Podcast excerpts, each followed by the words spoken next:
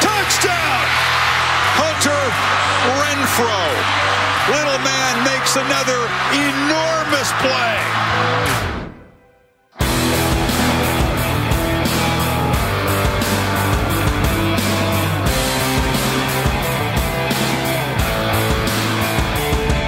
Salut à tous et bienvenue pour une euh, nouvelle émission euh, consacrée donc à l'actualité du euh, collège football, la deuxième émission d'ailleurs consacrée au preview de cette saison 2017 qui démarre dans quelques jours à peine, le 26 août plus précisément, pendant la nuit du 26 au 27 d'ailleurs, avec on le rappelle notamment en euh, toile de fond ce match du côté de Sydney entre Stanford et Rice, le retour en terre australienne de la NCA après le California Hawaii de la saison passée. Au programme de cette émission donc la conférence SEC, la conférence Big Ten et puis également le groupe of five pour s'intéresser à des programmes comme Notre-Dame, euh, savoir également qui sera euh, favori pour prétendre une place en bowl majeur. Toutes ces questions que l'on se posera en compagnie du rédacteur et fondateur du site de Hunt, Morgan Lagré. Salut Morgan. Salut Yellow, bonjour à tous et on notera le nouveau générique.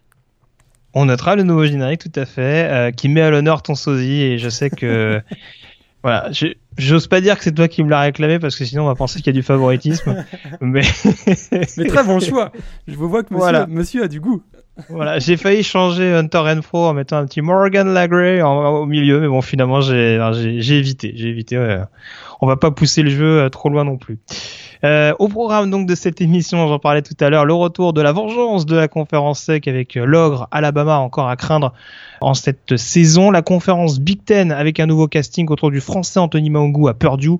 Euh, sans oublier, donc j'en parlais, le groupe five avec la situation de Notre-Dame, le favori pour un bowl majeur. Tous ces sujets donc qui seront développés en détail, mais place donc sans plus tarder à la ACC Nation.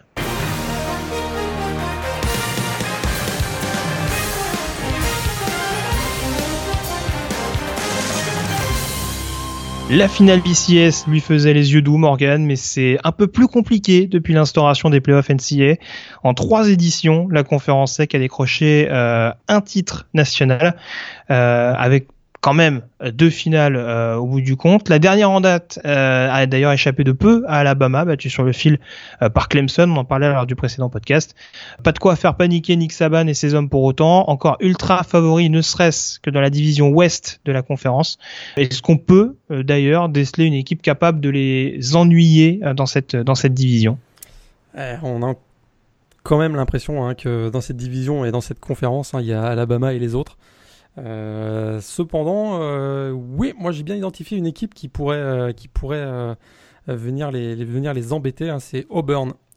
les Tigers d'Auburn parce que ben, ça a été une des sensations de l'intersaison, mais ils ont mis la main sur celui qui pourrait ben, leur permettre finalement de se hisser dans la lutte au titre de la SEC West.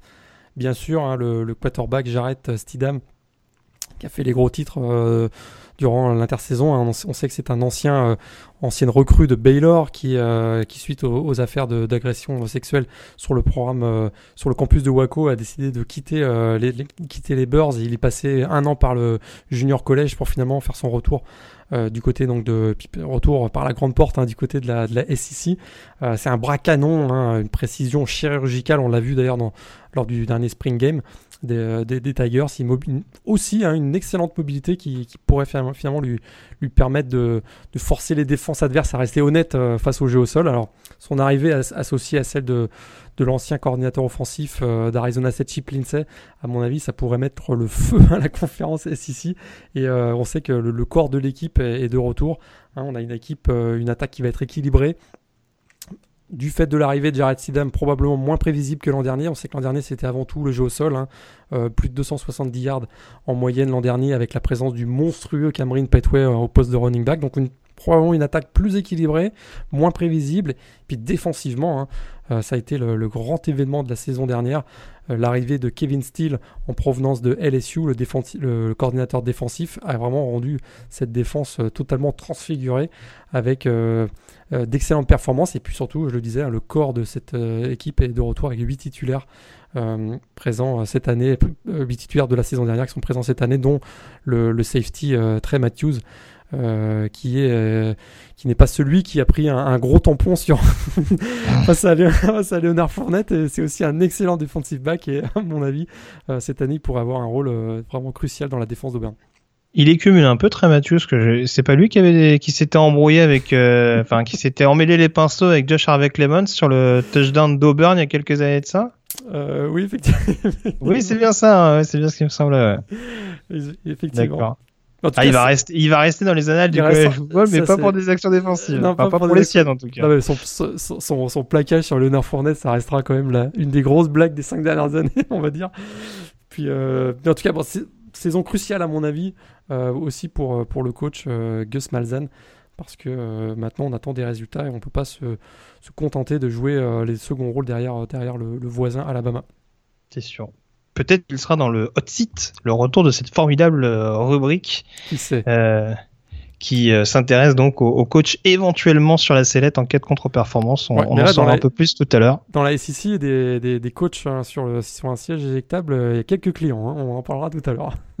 Alors ah, pour le coup, pour le coup, tu ciblais euh, Auburn en, particulier. Euh, qu'est-ce qui rend euh, Alors moi, je sais que j'avais fait la preview sur la conférence sec pour le site, et c'est vrai que je m'étais vraiment posé la question, notamment, on sait qu'il y a un petit trio Auburn, Texas, Auburn, pardon, LSU, Texas A&M, Arkansas, où on se dit que c'est pas très loin, notamment pour la deuxième place. Mais il, y a il manque un petit quelque chose. Euh, qu'est-ce qui serait ce petit quelque chose selon toi? De manière générale, c'est sûr qu'entre Auburn et, et, euh, et euh, LSU, ça va être c'est très très proche, très très proche des équipes qui sont assez euh, identiques. Euh, ouais, LSU c'est un quarterback en l'occurrence. ben, c'est ce que j'allais dire, c'est que la différence, c'est exact, c'était exactement mon point, c'est qu'il y a un niveau général de talent qui est très très proche. On a des running backs qui sont très solides, que ce soit à LSU ou à, ou à Auburn ou même à Arkansas. Euh, mais la différence, c'est le quarterback. C'est le quarterback. C'est, j'ai, vraiment, je suis très enthousiaste euh, avec Jared Stidham de ce, que, de ce qu'on a pu voir, même de ce qu'on avait même pu voir à, l'époque euh, lorsqu'il était backup de, de Seth Russell avec, à, à, Baylor. Et c'est à mon avis ce qui, fait, ce, qui fait la, ce qui fera la différence entre, entre Auburn et LSU et un niveau un petit peut-être un peu moins élevé Arkansas qui a des qui a d'autres problèmes et, et Texas A&M qui à mon avis a des a également des euh, d'autres problèmes qui pourraient être aussi au niveau du, quarterback. D'accord, oui, parce qu'on a encore du mal à identifier. Je crois pas que ça ait été annoncé officiellement, hein, le, nouveau quarterback titulaire du côté des, des Non, ce sera... qu'il y a toujours cette bagarre à trois entre, entre Starkel, Mond et, euh, Yubnak. Ouais.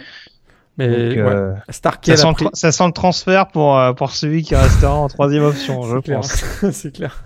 On a, on a un peu l'habitude ces dernières années du côté de College Station, les transferts de quarterback. Bon, c'est pas trop, euh, c'est pas trop ce qui pose problème à Kevin Sumlin. Puis en plus, là, en ce moment, la nouvelle mode, hein, c'est effectivement d'annoncer son, son, départ dès le mois de septembre, parce que ça, ça permet de s'inscrire mm. un semestre euh, en junior collège et dès l'année prochaine de pouvoir être éligible de retour dans la, dans la, dans la, euh, au, niveau de l'élite du college football. Donc c'est ça effectivement, ça pourrait, c'est quelque chose qui pourrait arriver, euh, particulièrement si euh, l'un des deux, donc enfin Starkel et, et Mond du côté de Texas A&M, qui sont des, prospects euh, qui avaient un, on un gros potentiel, à mon avis, un des deux pourrait effectivement partir dès mois septembre. concernant LSU, je faisais la blague pour le poste de quarterback, qui a J'allais dire possibilité de déloger Danny Etling. Euh, on sait qu'il y, a, Justin McMillan, c'est ça, je crois, qui est quarterback backup, le, le redshirt sophomore. Est-ce que ça reste un candidat crédible pour prendre la place de titulaire ou est-ce que Danny Etling euh, est pas prêt d'être délogé selon toi en 2017 Les dernières déclarations hein, de, du coach Edward Geron, ça quand même laisse présager hein, une titularisation de Danny Etling, euh, quarterback plus expérimenté. et puis peut-être qu'on veut moins prendre de risques euh, du côté des LSU parce qu'on va surtout miser sur le running back Darius Geese. Euh, les deux jeunes, euh, il semblerait que, à moins que ils jouent totalement l'intox du côté de, LSU avec en, lançant Macmillan final, finalement, mais je crois que Daniel Etling sera quand même va démarrer la saison. Surtout qu'ils ont, ils ont, des gros matchs en plus pour démarrer. ça ne semble pas être. Il y a Brigham Young pour débuter la saison. Ça me paraît pas être une bonne idée de, de lancer un jeune quarterback. Oui, il paraît que les lignes défensives sont souvent assez robustes du côté de BYU. non, alors, non, alors pour le coup, euh, c'est clair que tu parlais notamment du rôle important de Darius Guys euh, et du fait que le poste de quarterback doit pas trop être euh, exposé. on rappelle qu'il y a eu le départ de Danny de d'Ethan Posic, pardon, le prospect qui est parti chez les Seahawks en NFL au cours de l'intersaison, et puis surtout qu'il y a eu le départ un petit peu surprise de Maea Taouema, le, le garde qui était un des, un des tauliers, on va dire, de cette ligne offensive. Euh, du coup, avec son départ, euh, on ne sait pas trop comment ça va se passer sur, euh, sur l'intérieur de la ligne. A priori, Donovan Campbell, le sophomore, va récupérer le flambeau, mais c'est pas sûr que la grève prenne tout de suite, tout de suite. Donc, bon, c'est sûr que dans un premier temps, avoir Danny Etling, ce sera moindre mal mais sur le long terme, ça peut, ça peut devenir un peu plus compliqué pour, pour le programme de Bateau Rouge. On a parlé donc de ces euh, équipes. Alors l'autre intrigue de cette conférence, elle est à l'est, en l'occurrence, avec une équipe de Florida euh, qui est double tenante du titre, euh, mais qui aura toujours affaire à la concurrence de Georgia et, de Tennessee. Alors pour en revenir à ma preview sur le site, j'ai mis les Bulldogs clairement en avant. Est-ce que toi, tu parviens à identifier un vrai favori au sein de ce trio? Ça va être très serré. Moi, je te rejoins un peu. J'ai choisi Georgia pour gagner la SEC Est plus de stabilité. C'est vrai que j'aime bien l'arrivée de Malik Zahir, le quarterback, l'ancien quarterback de Notre-Dame du côté de Florida. C'est ce que je me suis laissé dire. pas, parce qu'il vient de Notre-Dame, hein. c'est vraiment, je pense que c'est il correspond bien à ce qui, ce qui manquait du côté de Florida, mais il y a des trous un peu partout, notamment en défense, avec des nombreux euh, départs. Il y a aussi une incertitude autour de, du, du receveur numéro 1, Antonio Callaway, qui vient d'être suspendu pour le match face à Michigan. Tout ça fait que euh, j'ai une petite réticence à, choisir euh, Florida pour une troisième saison d'affilée. Du côté de Georgia, comme je disais, il y a plus de stabilité pour la deuxième année de Kirby Smart. Euh, le sophomore 5 étoiles, l'ancien 5 étoiles quarterback, le Jacob Eason, a quand même montré de belles choses l'an dernier. Poursuit son développement. Il pourrait d'ailleurs être poussé un peu par le freshman Jack Fromm, qui apparemment a fait d'excellentes prestations durant le, durant le camp d'entraînement. Euh, il y a le retour d'un formidable one-two punch au niveau du, du, des running back avec Nick Chubb et euh, Sonny Mitchell. On attend aussi beaucoup hein, du duo de, receveurs qui avait un peu explosé en fin d'année, Riley, euh, Ridley et puis Terry Godman. Il y avait aussi toujours hein, le, le, Isaac Nota qui était également un prospect très convoité il y a quelques années qui est lui aussi de retour. Puis surtout une équipe très équilibrée parce qu'en défense, hein, il y a un énorme front seven avec des joueurs ultra talentueux comme le defensive end Trenton Thompson et euh, aussi une belle ligne de, running, de, linebacker avec notamment euh, Roquan Smith et de Lorenzo Carter. Je trouve qu'il y a plus de solidité et de stabilité du côté de Georgia euh, et ça me vraiment fait penser que, que c'est peut-être la bonne année pour, pour les Bulldogs de retrouver un titre de, de SEC surtout que du côté de Florida, je l'ai dit, il y a beaucoup de questions, et puis Tennessee, hein, il y, a une lourde succession. Hein. Euh, Joshua Dobbs, le quarterback, est parti. Le, running back Alvin Kamara est parti. Puis en défense, hein, il y a des, gros morceaux qui sont partis. Le leader euh, Derek Barnett. Euh, il y a vraiment des lourdes successions. Et j'ai l'impression que ça va être trop lourd à porter pour les, pour les, les jeunes pousses qui vont, qui vont arriver dans l'équipe. T'es même pas optimiste pour l'arrivée de Brady Hawk comme, comme coach de la ligne défensive? Il a quand même fait de belles choses comme coordinateur défensif d'Oregon. Euh, écoute, quand moi j'ai appris ça. Il y a un CV qui parle pour lui. moi je me suis marré pour 24 heures, hein, pour te dire. c'est vraiment la, surtout la façon dont Bud Jones, le coach, a annoncé ça. Il avait vraiment une grosse fierté d'avoir, comme s'il avait pêché un gros poisson avec Brady Hawk.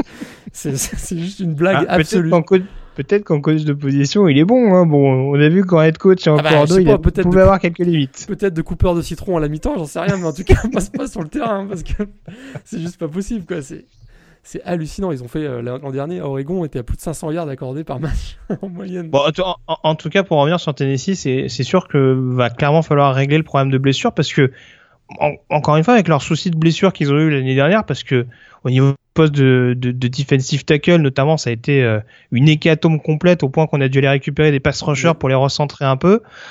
On, se dit que avec la saison dernière qu'ils ont faite euh, à l'arrache, au cœur, etc., on se dit qu'il y a du potentiel dans cette équipe. il y aura toujours la problématique du quarterback parce que même si Quinten Dormady est favori à l'heure actuelle, euh, très clairement, le freshman Jared Guarantano est pas très très loin derrière. Donc il y a toujours cette interrogation pour savoir qui sera le quarterback numéro 1 tout au long de la saison. Maintenant, euh, voilà, si on regarde d'un point de vue purement défensif, si niveau blessure ça se calme, je sais qu'il y a eu un changement de préparateur physique également pendant l'intersaison, il y a possibilité que euh, Tennessee soit très chiant à jouer, notamment lors des confrontations contre Georgia, qui vont recevoir, et contre Florida. Et on sait que les Florida Tennessee ces dernières années sont assez animés. On a pu le voir notamment la saison dernière. Donc, euh, donc il y a une chance à ce niveau-là. Après, c'est vrai qu'il y a beaucoup plus d'interrogations et d'impondérables que que ces deux concurrents directs. Puis il y a une équipe qu'il va falloir surveiller, qui euh, on commence à en parler de plus en plus, hein, qui est juste ah, derrière. South Carolina. Eh bien, c'est la grosse cote en ce moment, mais euh, effectivement, il y, a, il y, a, vraiment des pépites dans cette équipe, notamment le quarterback euh, Jack Bentley qui a été euh, exceptionnel en fin de saison dernière. Et il y a le retour du receveur Dibo, Dibo Samuel. Et puis moi, j'aime beaucoup aussi le retour de, du linebacker qui est vraiment un, un joueur au charisme énorme, hein, le linebacker Sky Moore qui, était, qui a raté la saison dernière et qui, qui est de retour. Ça pourrait être la grosse cote et euh, on voit que ça va beaucoup mieux. Euh, la troupe de, de Will Muschamp, euh, le, le, coach des Gamecocks, va beaucoup mieux et ça pourrait être la, la belle surprise de l'année euh, dans, la, dans la SEC Est. C'est ça. C'est peut-être un coach pour, les, pour des programmes un peu plus de second plan, on va dire. Will Muschamp, c'est vrai qu'il y avait peut-être énormément de pression du côté de Florida. Et ouais. un excellent quarterback à l'époque avec Trion Harris formidable quarterback quand même. Ouais, mais que mais que Jim McElwain a réussi à faire un peu mieux jouer. Donc euh, est-ce que c'était juste le fait de de plusieurs années sur le campus, on sait pas trop, mais euh, voilà. En tout cas, euh, oui, ça, ça a l'air de lui avoir fait le le plus grand bien cette arrivée du, du côté de South Carolina. Parce qu'on est on est d'accord que Vanderbilt peut pas aller gagner la SEC Est. Ce sera plus compliqué. Ce sera plus compliqué parce qu'à l'inverse de South Carolina, je pense que défensivement, euh, Derek Mason fait le boulot. Offensivement, je suis toujours pas rassuré par Kyle Shermer. Et je suis pas convaincu que Derek Mason le soit tout autant, puisqu'il me semble que c'est Marvin, c'est Marvin Zanders qui est arrivé, euh, exact, le transfert de Missouri. Ouais, puis on a vu que ces derniers jours, euh, il était plus euh, aussi affirmatif sur le dans ses, dans ses conférences de presse pour, euh, pour dire que Kyle Shermer va démarrer la saison. Effectivement, mm. on a vu ça.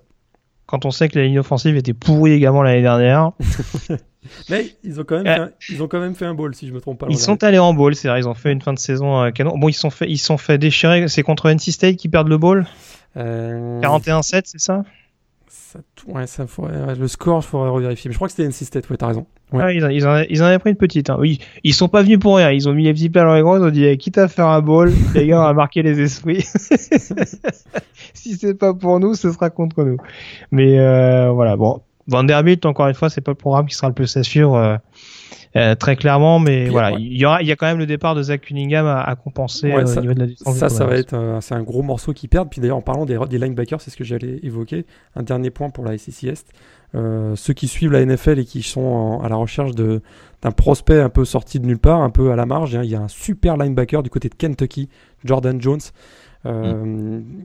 Qui, qui, pourrait bien être un premier tour l'année prochaine à, la draft. Faudra, faudra bien le surveiller. Euh...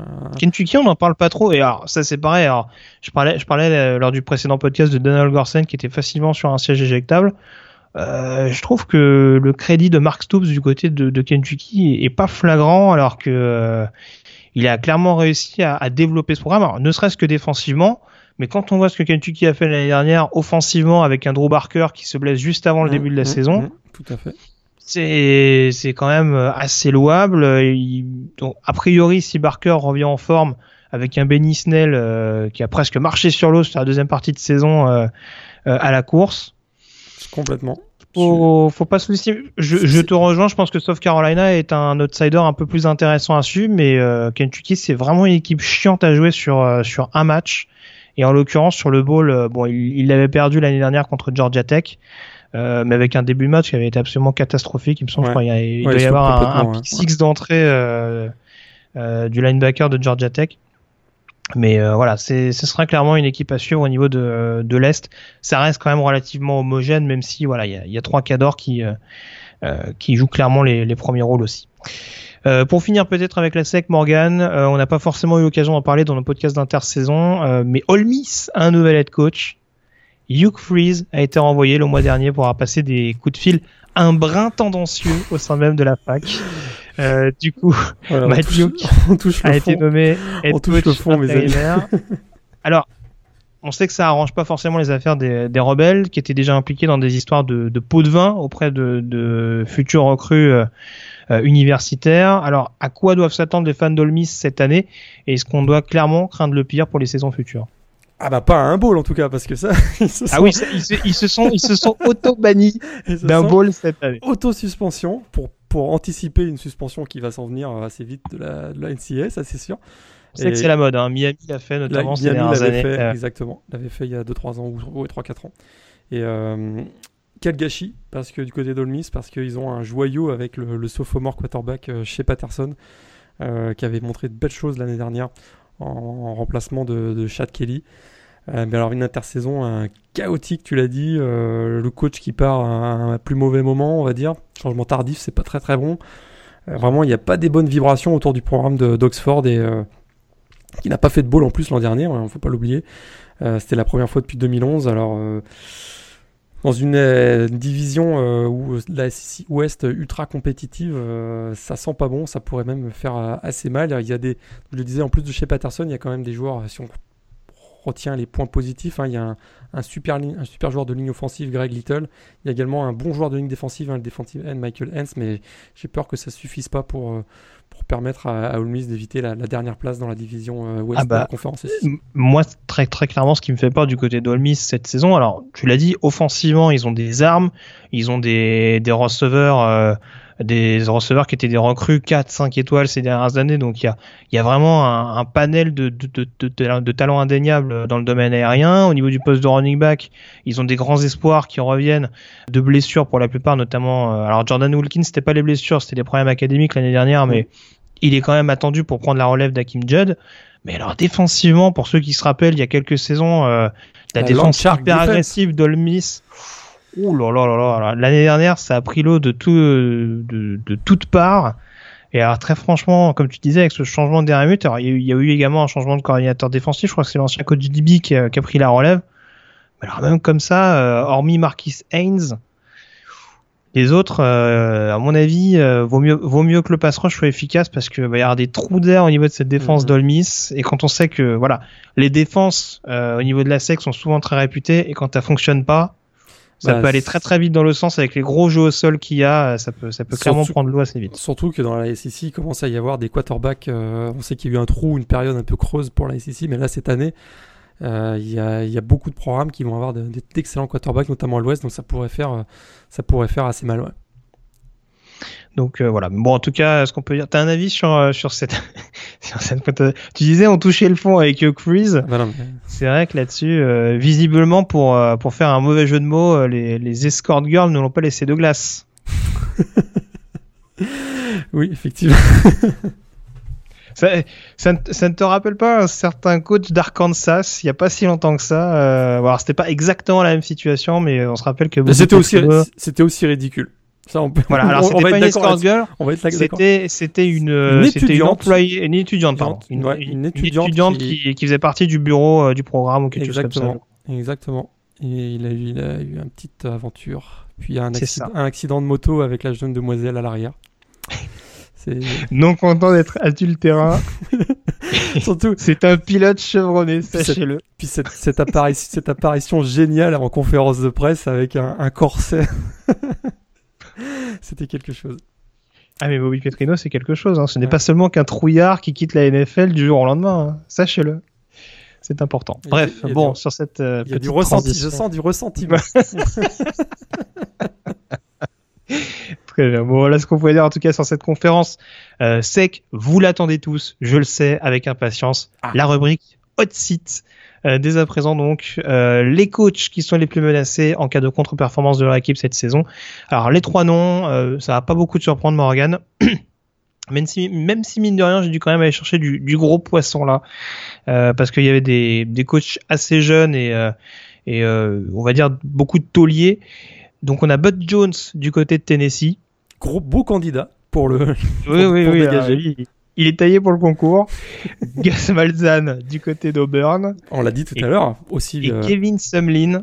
Les gros poissons. Texas A&M. Ça c'est une, ça c'est une petite, euh, une petite marotte chaque saison. Euh, à savoir ce, qu'on, ce qui va devenir de, de Kevin Sumlin, parce qu'on a plus ou moins l'impression que Texas A&M euh, stagne un peu, alors que pourtant les Aggies sont très souvent en bowl. Donc euh, voilà, la question c'est de savoir qui te paraît avoir le, le meilleur profil. J'ai la sensation intentante que Bud Jones est quand même le hors catégorie. Eh bien, il est tellement hors catégorie que c'est pas lui que j'ai choisi. Parce que Kevin Sumlin du côté de Texas A&M, Euh, quand, quand ton directeur athlétique te fait part de sa confiance quelques semaines avant le début de saison, c'est C'est rarement bon c'est signe. rarement bon signe, effectivement. Alors, on se souvient quand même de sa première saison à la tête des Aggies. C'était d'ailleurs la première de Texas A&M dans la conférence ACC. Super bilan, 11 victoires, 2 défaites. C'était les débuts de Johnny Manziel. Et puis c'était surtout en 2012. c'est c'est que ça nous rajeunit pas tout ça. Alors euh, c'est effectivement le début de, de Johnny Menzel. Alors depuis, hein, c'est plutôt le festival de la médiocrité. 15 victoires en 32 matchs simplement en match de conférence. Ça c'est pas génial. Deux fois quatrième de la, de la division SEC West. Une fois cinquième, une fois sixième et avant-dernier.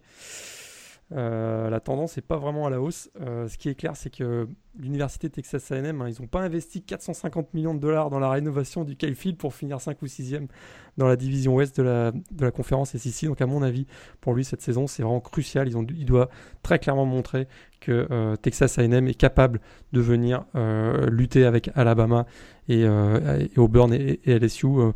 Je crois que s'il finit en dessous de la troisième place, pour lui, ça va être très très très compliqué. Eh bien, écoute, je salue le fait que tu n'aimes pas défoncer des portes ouvertes, mais moi, je n'ai euh, aucune honte à le faire. Non. Non. Donc, j'y vais avec Bud Jones. Encore que, alors, c'est vrai que pour le coup, par rapport à ce qu'on disait, par rapport à l'arrivée de, euh, de Jared Stidham, l'effervescence autour de, de l'arrivée de l'ancien quarterback de Baylor, à mon avis, si Auburn euh, fait une saison ne serait-ce qu'à 7 victoires, il sera quand même pas, il sera quand même pas hyper conforté notre ami Gus. Donc euh, c'est clair que là-dessus, j'y vais quand même avec Bud Jones parce que euh, voilà, j'en parlais tout à l'heure. Il, avait un, cycle, un cycle de joueurs. euh, Enfin, en tout cas, il avait un cycle avec un pôle de joueurs qui était quand même assez intéressant, qui pouvait lui permettre d'aller très très loin. Et malgré ce, alors pour différentes raisons, l'aspect mental, je parlais également du, du côté blessure, euh, ça s'est pas fait. Là, on a la sensation que ça va clairement être une année de transition. Est-ce que euh, le directeur athlétique de, des Volunteers va accepter, euh, en fonction des circonstances, que vraiment Tennessee soit hors de la course? Je pense qu'il faudrait des circonstances euh, euh, vraiment pour expliquer son, son départ. Je pense qu'encore une fois, si, si Tennessee au bout de la troisième ou quatrième semaine est largué, ça va pas plaider en sa faveur. Mais voilà, je parlais de de ce cycle où Tennessee avait de, de gros espoirs. Ça n'a pas empêché de voir le programme ramer notamment en début de saison dernière euh, contre des programmes comme comme Appalachian, comme, comme Appalachian State, je vais y arriver en première semaine. Euh, donc euh, voilà, c'est ce qui me fait un peu de souci euh, pour le pour le coach des Volunteers et c'est pour ça que je le nommerai comme coach le plus fragilisé au sein de cette rubrique du hot seat. Mais euh, Bon Jones, il s'en fout. Parce que, comme il disait l'an dernier, il est Champions of Life. D'accord. c'est beau. Et ben c'est Tu te là-dessus. souviens, tu te souviens pas de ça? Il avait Pas dit ça l'an dernier. En fin de saison, il avait dit parce qu'on rappelle que Tennessee était grand favori euh, dans la division SEC Est au début de la saison dernière, notamment avec Joshua Dobbs, Alvin Kamara, etc. Et qu'au final, ils se sont écrasés complètement. Et puis, euh, il avait dit euh, à la fin de la saison, mais de toute façon, on n'est pas champion, mais on est champions of life. Alors, c'est beau. Ouais. Mais- Ah oui, c'est pas une déclaration qui pue la loose du tout. Ouais, t'as raison. Ouais, ça m'avait échappé, ça, dis donc. Ah, ah, écoute, on verra s'il la ressortira à la fin de l'année, si, Ouais. euh, si on lui monte la porte. Euh, alors, j'ai oublié de le faire lors du précédent podcast. Cette fois-ci, je vais me rattraper. Finale de conférence sec et vainqueur, Morgan. Dis-nous tout. Alabama contre Georgia. Et Alabama champion. Oh, et c'est moi qui ne me mouille pas. Oh là là, je te jure. Et ben, c'est marrant que tu dises ça. Parce que c'est ma finale et mon vainqueur. Ouais, en espérant que l'Alabama Georgia soit aussi beau que euh, c'était celui de 2012. ah ouais, superbe. Ça avait été. euh, Ce drive euh, où Aaron Murray, Ah, où il ne manque que quelques Ah, secondes à Aaron Murray pour éventuellement donner le titre à, à Georgia. Ça avait été un très très grand match ce- celui-là. Super intense. Ah oui, si on peut C'était au, Su- au Superdome ou au Georgia Dome, je me rappelle. au Georgia Dome. Ouais, c'était au. Georgia Dome d'Atlanta, absolument. 42 à 37 ou quelque On espère ce genre de finale. Il y a eu d'autres finales de la conférence sec ces dernières années. Alors, je parlais lors du précédent podcast de, du petit écart entre certaines divisions. Euh, entre entre l'ouest entre le c'est ça entre l'ouest et l'est euh, des fois il y a des y a des petites purges alors les deux dernières finales entre Alabama et Florida surtout la dernière a été pas mal Ouais. Alors je me rappelle d'un, je me rappelle d'un LSU Georgia l'année où LSU est invaincu avant d'arriver euh, en finale nationale contre Alabama. ça avait été une belle purge aussi. Ça avait été bon pour Georgia quand même. On s'était senti mal pour eux. Hein. Mais bon bref. Donc euh, voilà ce qu'on pouvait dire. Donc euh, on voit tous les deux Alabama. Histoire d'être original, 2017, nouvelle année formidable. Alors, on a fait le tour sur la conférence sec, on va pouvoir s'intéresser à la Big Ten.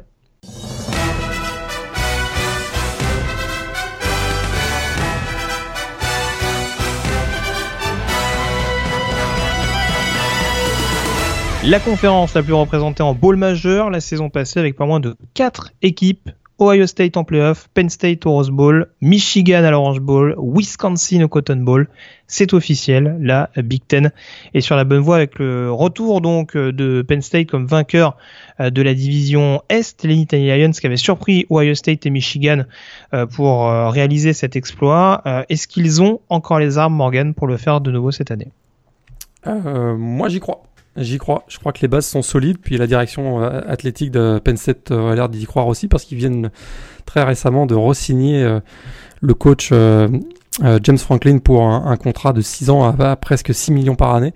Donc c'est sûr que l'an passé, les Nittany Lions sont, sortis de nulle part. On se souvient que ils avaient pris une raclée à, à Michigan 49 à 10 et on donnait pas vraiment euh, cher de la peau d'ailleurs du, coach euh, James Franklin eh ben, quelques mois plus tard. Et euh, 9 victoires consécutives sont passées par là jusqu'à la défaite face à USC et on a et on voit qu'il y, a, y a eu un excellent travail qui a été fait par le, par le coaching staff. Et c'est sûr que ça aide d'avoir le meilleur euh, running back du pays, hein, Saquon Barclay, presque 1500 yards l'an dernier, 18, 18 TD. Mais c'est pas seulement ça, hein. il y a aussi un fantastique quarterback, un gunslinger dans la, pure tradition avec euh, Marty McSorley. 29 TD l'an dernier, euh, plusieurs receveurs de qualité. Il y a une, ligne offensive qui a été étonnante euh, en fin de saison, une, ligne défensive et notamment un run spot super solide avec la présence par exemple du linebacker Jason Camida. On voit que là il y a vraiment une équipe très très solide qui se met en place. Petite incertitude au niveau du pass rush cette saison. Il y a aussi le fait que ben, l'année dernière, ils étaient euh, dans le rôle de prédateur. Cette année, ils seront plutôt dans le rôle de proie. Donc, euh, on va voir comment ça va réagir. Mais je trouve que les bases sont quand même solides. Et euh, va, encore cette année lutter pour, le titre dans la Big Ten. Alors, j'en parlais, on a eu quand même quatre équipes en playoff et en bowl major en 2016. Alors, jamais vu hein, depuis l'instauration des playoffs, depuis la courte histoire des playoffs. Est-ce que ça te paraît réalisable pour la deuxième année de suite? C'est quand même assez serré. C'est peut-être aussi ce qui peut jouer contre la Big Ten cette saison, non? Ouais, le potentiel est là. Alors on peut se dire, on prend les mêmes, on, recommence là. Euh, les, tu as cité les, équipes, mais moi j'y crois pas trop. Euh, les quatre équipes, euh, je pense que Ohio State évidemment sera sera dans la course. probablement Wisconsin en tant que, à mon sens, champion de, de l'Ouest, de, de, de la division Ouest. Michigan, j'ai un petit bémol. J'ai un petit bémol avec Michigan pour pour cette saison. Bah, on, en, parlait lors du podcast de pré-saison, c'est clair qu'il y a, un renouvellement quand même extrêmement significatif. Euh, avoir, euh, avoir Enfin, passer, passer d'autant de seniors à autant de freshmen dans un effectif. C'est incroyable. 17, 17 titulaires sont partis, euh, notamment 10 en défense. C'est, voilà, c'est déjà ça, ça devient compliqué. On sait que Jim Harbaugh, hein, c'est un coach qui est capable de maximiser, même d'ailleurs assez rapidement, le potentiel de ses joueurs. Il l'a déjà prouvé à, Stanford et même au niveau, euh, professionnel avec les, les 49ers. Mais il y a quand même. Euh, bon, à son avantage, il y a une certaine stabilité, on va dire, au, poste crucial de quarterback. Hein. Witton Spate pas, a montré quand même de belles choses à, l'occasion l'an dernier. Il y, a, un bon potentiel en, en défense. Euh, et puis il y a toujours, euh, toujours le, vieux sorcier euh, Don Brown qui est, là. On pense notamment à des joueurs comme Maurice Hurst ou Rashan Gary sur la ligne, sur la ligne défensive. Mais, mais voilà, tu l'as dit, hein, il y a quand même beaucoup de jeunesse. ils vont être confrontés à un calendrier pas de tout repos. Hein, ça démarre par Florida, même s'il y a quelques suspensions du côté des Gators, mais ça démarre avec Florida. Puis euh, il y a Ohio State, Penn State, Michigan State hein, dans, la, dans, la, dans la division. Euh, Penn State à l'extérieur hein, d'ailleurs. Les autres sont à, ça à Ann Arbor, mais le match contre Penn State sera, sera du côté de Penn State. Et le déplacement à Wisconsin également, hein, qui n'est pas, qui est pas à négliger en fin de saison. Ouais, donc là, euh, ça va quand même être, ça va quand même être assez, assez compliqué. Et alors en l'occurrence, si dans la possibilité où on se retrouverait avec quatre équipes Big Ten en bowl majeur ou en playoff, tu verrais essentiellement ces quatre équipes. Est-ce qu'il y a une cinquième équipe qui peut éventuellement se greffer à tout ça? Non. à, mon, à, mon, avis, euh, en tout cas, moi, j'en ai pas identifié. Je n'ai pas identifié d'équipe qui pourrait venir, euh, qui pourrait venir euh, chatouiller euh, ces quatre-là, ce quatuor-là. Nebraska, j'y crois moyennement. Et, et Iowa, j'y crois pas du tout. voilà, pour faire, pour faire simple. je, te, je, te, je, te, rejoins globalement. C'est sûr que ça paraît un petit peu, un petit peu compliqué. ouais. J'étais très, intrigué par Nebraska, mais c'est vrai que Tanner Lee, leur, nouveau quarterback, euh, transfert de Tulane, me pose un peu question. Et d'ailleurs, on est de moins en moins sûr qu'il sera le quarterback titulaire, donc ça reste à voir. Il y a, il y a des joueurs assez explosifs dans cette équipe, euh, des receveurs assez talentueux, des, une défense également qui semble quand même euh, progresser euh, depuis l'arrivée de Mike Riley. Maintenant, au point de, s'inviter éventuellement dans, dans le top 10 en fin de saison ça me paraît quand même un petit peu euh, difficilement envisageable, on va dire. On a fait tour là-dessus. On ne peut pas finir quand même Morgan sur la Big Ten sans parler de Purdue et du receveur français Anthony Maungu. Un nouvel head coach d'ailleurs est arrivé sur le campus de, West Lafayette pendant l'intersaison, en l'occurrence Jeff Brom, transfuge de Western Kentucky. Euh, un changement qui augure une attaque un peu mieux huilée, j'imagine en tout cas, ce sera pas dur. Avec Daryl Eisel, on, avait souvent le droit à des saisons très décevantes. Est-ce qu'est-ce qu'on peut espérer au final avec Jeff Brom euh, aux commandes des Boilermakers? C'est en tout cas, c'est sûr qu'il y, a un spécialiste de l'attaque qui arrive hein, du côté de, West Lafayette. Alors euh, c'est sûr que les quatre dernières années, ça a été plus que difficile. Un bilan de 9-39 euh, en trois saisons. Hein, finalement, à la tête de Western Kentucky, ben, Jeff Brown, il a, il a tourné à une moyenne de 44 points par, par match. Ça c'est quand même très, intéressant. Puis il arrive à, à Purdue avec son, son, coordinateur offensif, enfin plutôt l'ancien coordinateur offensif de Houston, Tom Levin. J'ai l'impression qu'il y a une nouvelle dynamique qui se met en place. Euh, les, défis face à lui sont immenses. Hein. On sait que la, ligne offensive a été régulièrement en difficulté l'année dernière. Euh, il y a aussi une question de talent. On sait qu'au niveau du recrutement, ça a été, euh, ça a été un peu difficile ces dernières années. toutefois, il y a quand même quelques points positifs. Hein. Il y a le retour de, David Blow, donc un peu de stabilité au niveau du, quarterback. Il y a aussi un, excellent running back, Markel Jones. Mais la bonne nouvelle hein, pour, euh, pour euh, Anthony Mangou, c'est que euh, potentiellement, et on l'avait vu du côté de Western Kentucky avec Jeff, Brown, c'est que il y a, le jeu aérien va être à, l'honneur, on va dire, du côté de Purdue cette année. Puis Anthony peut tirer peut-être l'épingle du jeu il y a une nouvelle dynamique, moi je trouve, en tout cas du côté sur, sur le campus de, de, Purdue, et puis ça pourrait être euh, intéressant. Puis il ne faudra pas être en retard à, l'allumage au début de saison parce que le calendrier est assez costaud avec Louisville, Missouri et Michigan dans les quatre premières semaines. Alors les, les match-up, en tout cas les, les concurrents d'Anthony Mangou sur le poste de receveur, on aura le temps d'y revenir tout au long de la saison. Alors une nouvelle qui n'est pas forcément une bonne nouvelle pour Anthony, c'est le fait que Gregory Phillips receveur senior au sein du roster a été nommé euh, comme un des capitaines euh, du roster des Boilermakers. Donc ça sous-entend quand même, ça peut être un leader moral. On a bien vu l'année dernière que euh, c'est JT Barrett qui avait été nommé capitaine du côté de Ohio State et qui était backup dans un premier temps de Cardell Jones. La situation était légèrement différente. C'était il y a deux, ans, pardon, excuse-moi donc voilà, donc Grégory Phillips a priori a, quand même euh, a quand même grâce, ne serait-ce que d'un point de vue leadership aux, yeux de, de Jeff Brom. Euh, la bonne nouvelle, c'est le départ du sophomore Terence Landers, un peu à la surprise générale, qui a demandé euh, qui a demandé son transfert, lui qui a, qui a montré d'assez bonnes choses lors de sa lors de sa saison première année. Et puis également pas oublier l'arrivée du de Corey Holmes en provenance euh, d'LSU, recrue importante à ce poste-là et qui sera a priori une concurrence à, ne pas négliger. Et puis également, quitte à être totalement complet, mais ça on en parlait euh, lors d'un des podcasts d'intersaison, euh, voilà, la grosse implication des tight On a la chance du côté de Perdu d'avoir deux tight qui peuvent être productifs, en l'occurrence Cole Hardman et, Bryson Hopkins. Ça pourrait piquer un peu plus de ballons euh, aux joueurs extérieurs, mais bon, voilà, sait-on jamais. En tout cas, c'est vraiment pour contextualiser mais Anthony Mangou a clairement une chance et jusqu'aux dernières nouvelles, il reste toujours dans le coup aux yeux de son coaching staff. Tout à fait. D'ailleurs, les, les, derniers euh, reporting de, de la presse locale, euh, je, suis ça attentivement euh, chaque jour. Il y a un reporting qui sort sur, le, sur, sur les différents practices. Puis il notait que Anthony était plutôt en phase ascendante, notamment au niveau de la protection du ballon. Il y a moins de, moins de fumbles qui sont, qui sont qui sont commis, etc. Il semblait dire que il, il, semblait avoir pris une nouvelle dimension. En tout mm. cas, moi, les, quelques lignes que j'ai pu lire à son sujet étaient plutôt positives et on le voyait comme un comme un, un, candidat assez fort pour démarrer la saison face à Louville le premier week-end de septembre.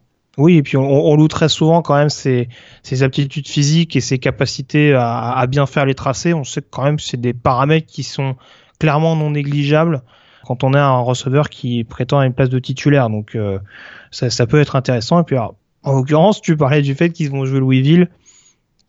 Il va peut-être croiser euh, un des cornerbacks les plus euh, les plus cotés euh, de... Exactement, Jair Alexander. Donc voilà, ça, ça, ça, promet, mais bon, en tout cas, on s'avance un peu, mais c'est juste pour euh, donner un petit peu euh, le contexte au niveau du poste de receveur. Euh, donc du coup, quel bilan, on va dire, te paraîtrait à peu près satisfaisant pour la, pour la, première, pour la première saison pardon, de Jeff Brom ah, C'est sûr qu'on aimerait bien, on aimerait bien, on aimerait bien un bowl, ça paraît compliqué encore? Ouais, c'est ça, c'est ce que j'allais dire. On aimerait bien que Anthony puisse avoir l'occasion de, de participer à un bowl de fin de saison j'ai peur que ce soit encore un peu, un peu juste cette année. C'est sûr que euh, l'année dernière, ils finissent 3-9. Si cette année, ils finissaient 5-7, euh, il y aurait, il y aurait une progression. Mais, euh, mais ça, me paraît, ça me paraît encore un peu, peut-être un peu juste pour aller chercher un bowl. En tout cas, on le souhaite euh, absolument. Et puis, euh, on suivra ça avec beaucoup d'intérêt cette année. Surtout, je regarde hein, leur, calendrier très clairement, forcément, c'est la Big Ten, donc il y aura des confrontations euh, assez délicates, surtout dans une, division Est qui est hyper, hyper resserrée, mine de rien, avec des équipes comme Northwestern, comme Iowa, qui vont, qui vont clairement avoir leur, leur va-tout à jouer. Minnesota à la maison, ça va, ça va pas être simple, mais ça peut aller d'un côté comme de l'autre. Euh, Rodgers à l'extérieur, quand on se rappelle de l'état des Scarlet Knight l'année dernière.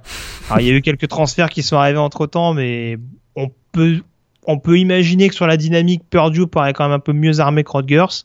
Puis également, bah, Illinois à la maison. C'est un petit peu l'inconnu, savoir si Lobby Smith peut tirer un peu plus de son programme, mais il y a toujours ces incertitudes au poste de quarterback euh, qui peuvent toujours plomber un petit peu le programme des, des Fighting Illinois. Voilà, il y a, je, te, je te rejoins globalement. Je pense que 5 victoires, c'est, euh, ça reste envisageable. Pour un bowl, ça peut être euh, un petit peu compliqué. Après, c'est seulement une première année, et je pense que Jeff Brown va pas tout corriger. Euh, va pas corriger ce que Daryl Hazel a, a détruit pierre après pierre au fil de ces derniers mois. Donc euh, voilà. On a fait le tour a priori Morgan sur la Big Ten avant ah. d'évoquer. Alors, on commence par le hot site ou le classement Allez, les hot site. Allez, le hot site. Je savais que tu allais insister là-dessus.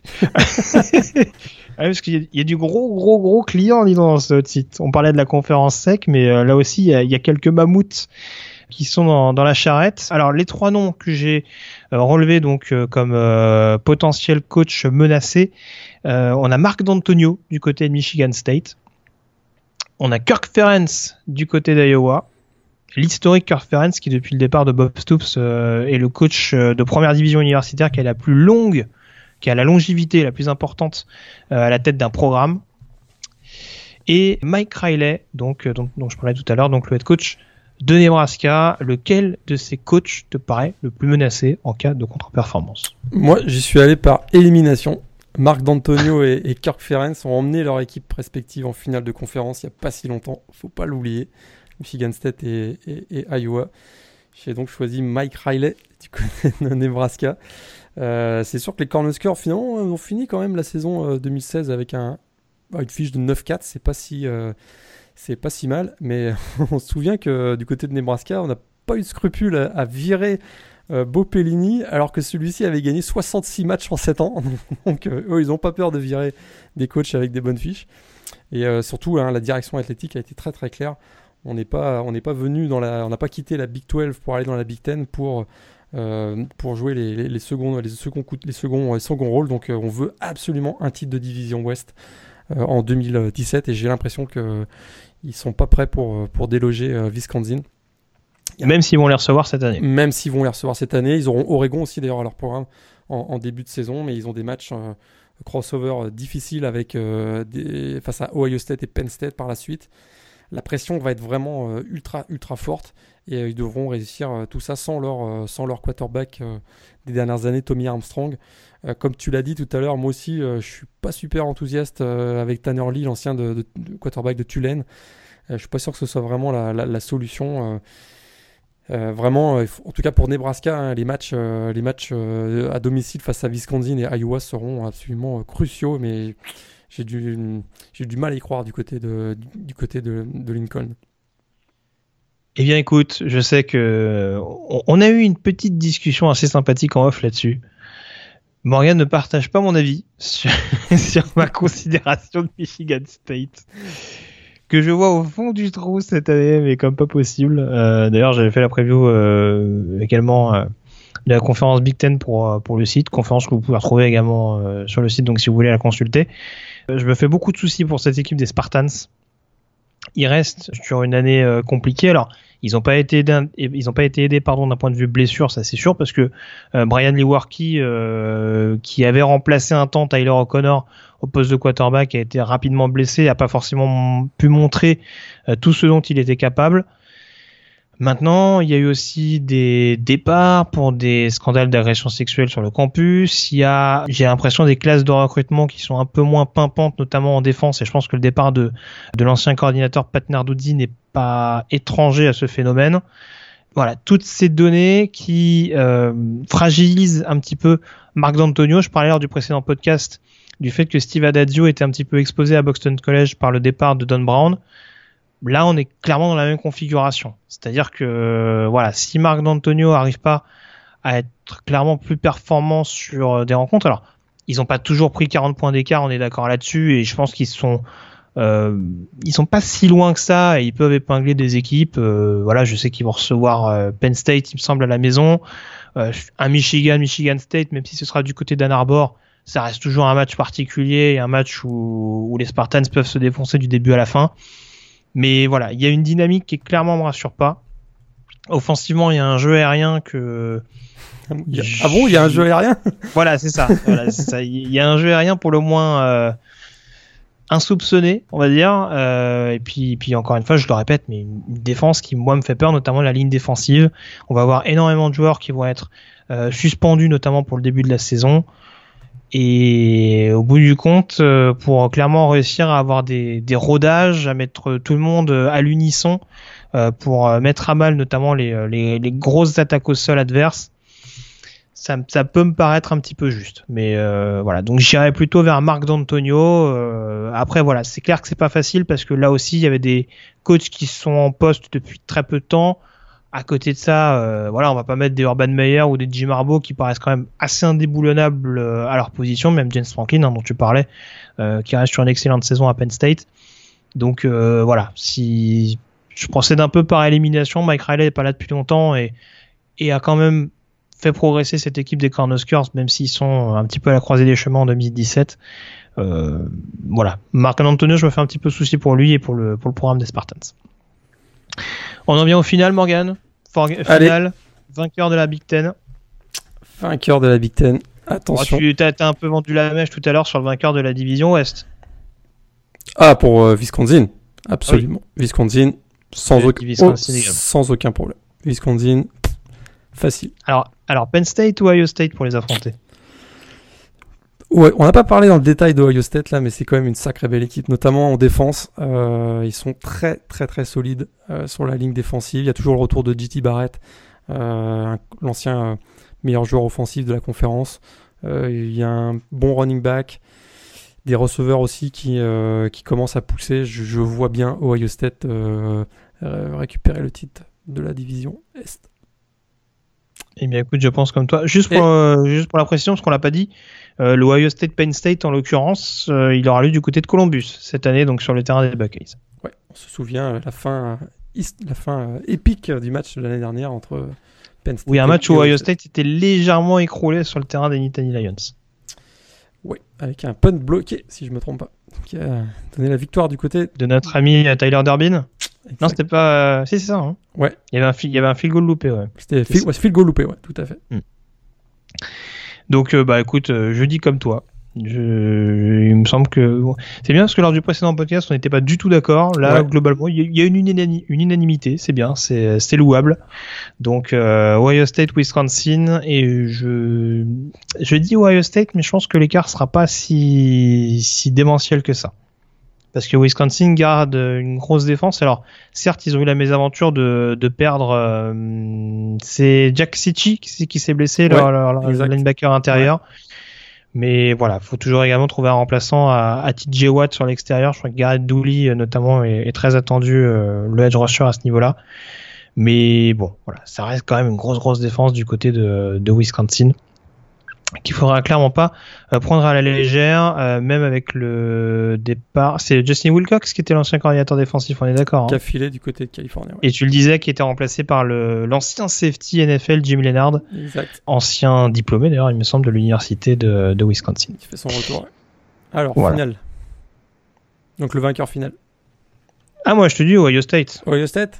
Ohio State, je pense, je pense une courte tête. Ils se baladeront pas comme. Euh, lors d'une édition dont on se rappelle très bien avec un Cardell Jones qui, qui lançait les yeux fermés. 59 à 0 en 2014. Celui-là, il était. Mais on était encore à la période. On était encore dans une époque où la Big Ten était euh, légèrement poussive et où euh, Ohio State, on va dire, commençait à relever un petit peu le niveau. tu te souviens qu'à 2014, il y avait eu euh, donc 59-0, mais deux ans avant, on l'a peut-être oublié celui-là. Mais en 2012, Wisconsin avait battu Nebraska en finale de conférence. Le score 70 à 31 avec un monstrueux Monty Ball à l'époque du côté de Wisconsin. Donc on a souvent beaucoup de points. Il y avait encore Russell Wilson à l'époque, non? Il y avait. Euh, est-ce que c'était C'était Russell Wilson, James White, Monty Ball, tout ça. Exactement. C'était l'année de Russell Wilson et Monty Ball, exactement. Mais moi cette année, je vois aussi euh, Ohio State gagner face à Wisconsin, mais pas 59-0. Ouais, ça me paraît. Bon, ce serait là, là pour le coup, il marquerait des points. Hein. On, rappelle d'ailleurs, ça avait fait couler beaucoup d'encre à l'époque, que Ohio State euh, était en balotage pour le, quatrième spot des playoffs avec TCU et que c'est sûrement leur large victoire contre Wisconsin qui leur avait permis d'accéder aux playoffs et en conséquence de battre Alabama à la surprise générale en demi-finale pour s'offrir le titre national derrière. Exact. Mine de rien, cette finale de la Big Ten, euh, elle est importante. elle n'est pas snobée, sachez-le. Tous les points comptent. Donc voilà en tout cas sur ce qu'on pourrait dire euh, concernant la conférence Big Ten. Pour terminer Morgan cette émission et avant de s'intéresser aux pronostics euh, liés euh, justement aux playoffs et au bowl majeur, on s'intéresse au Group of Five.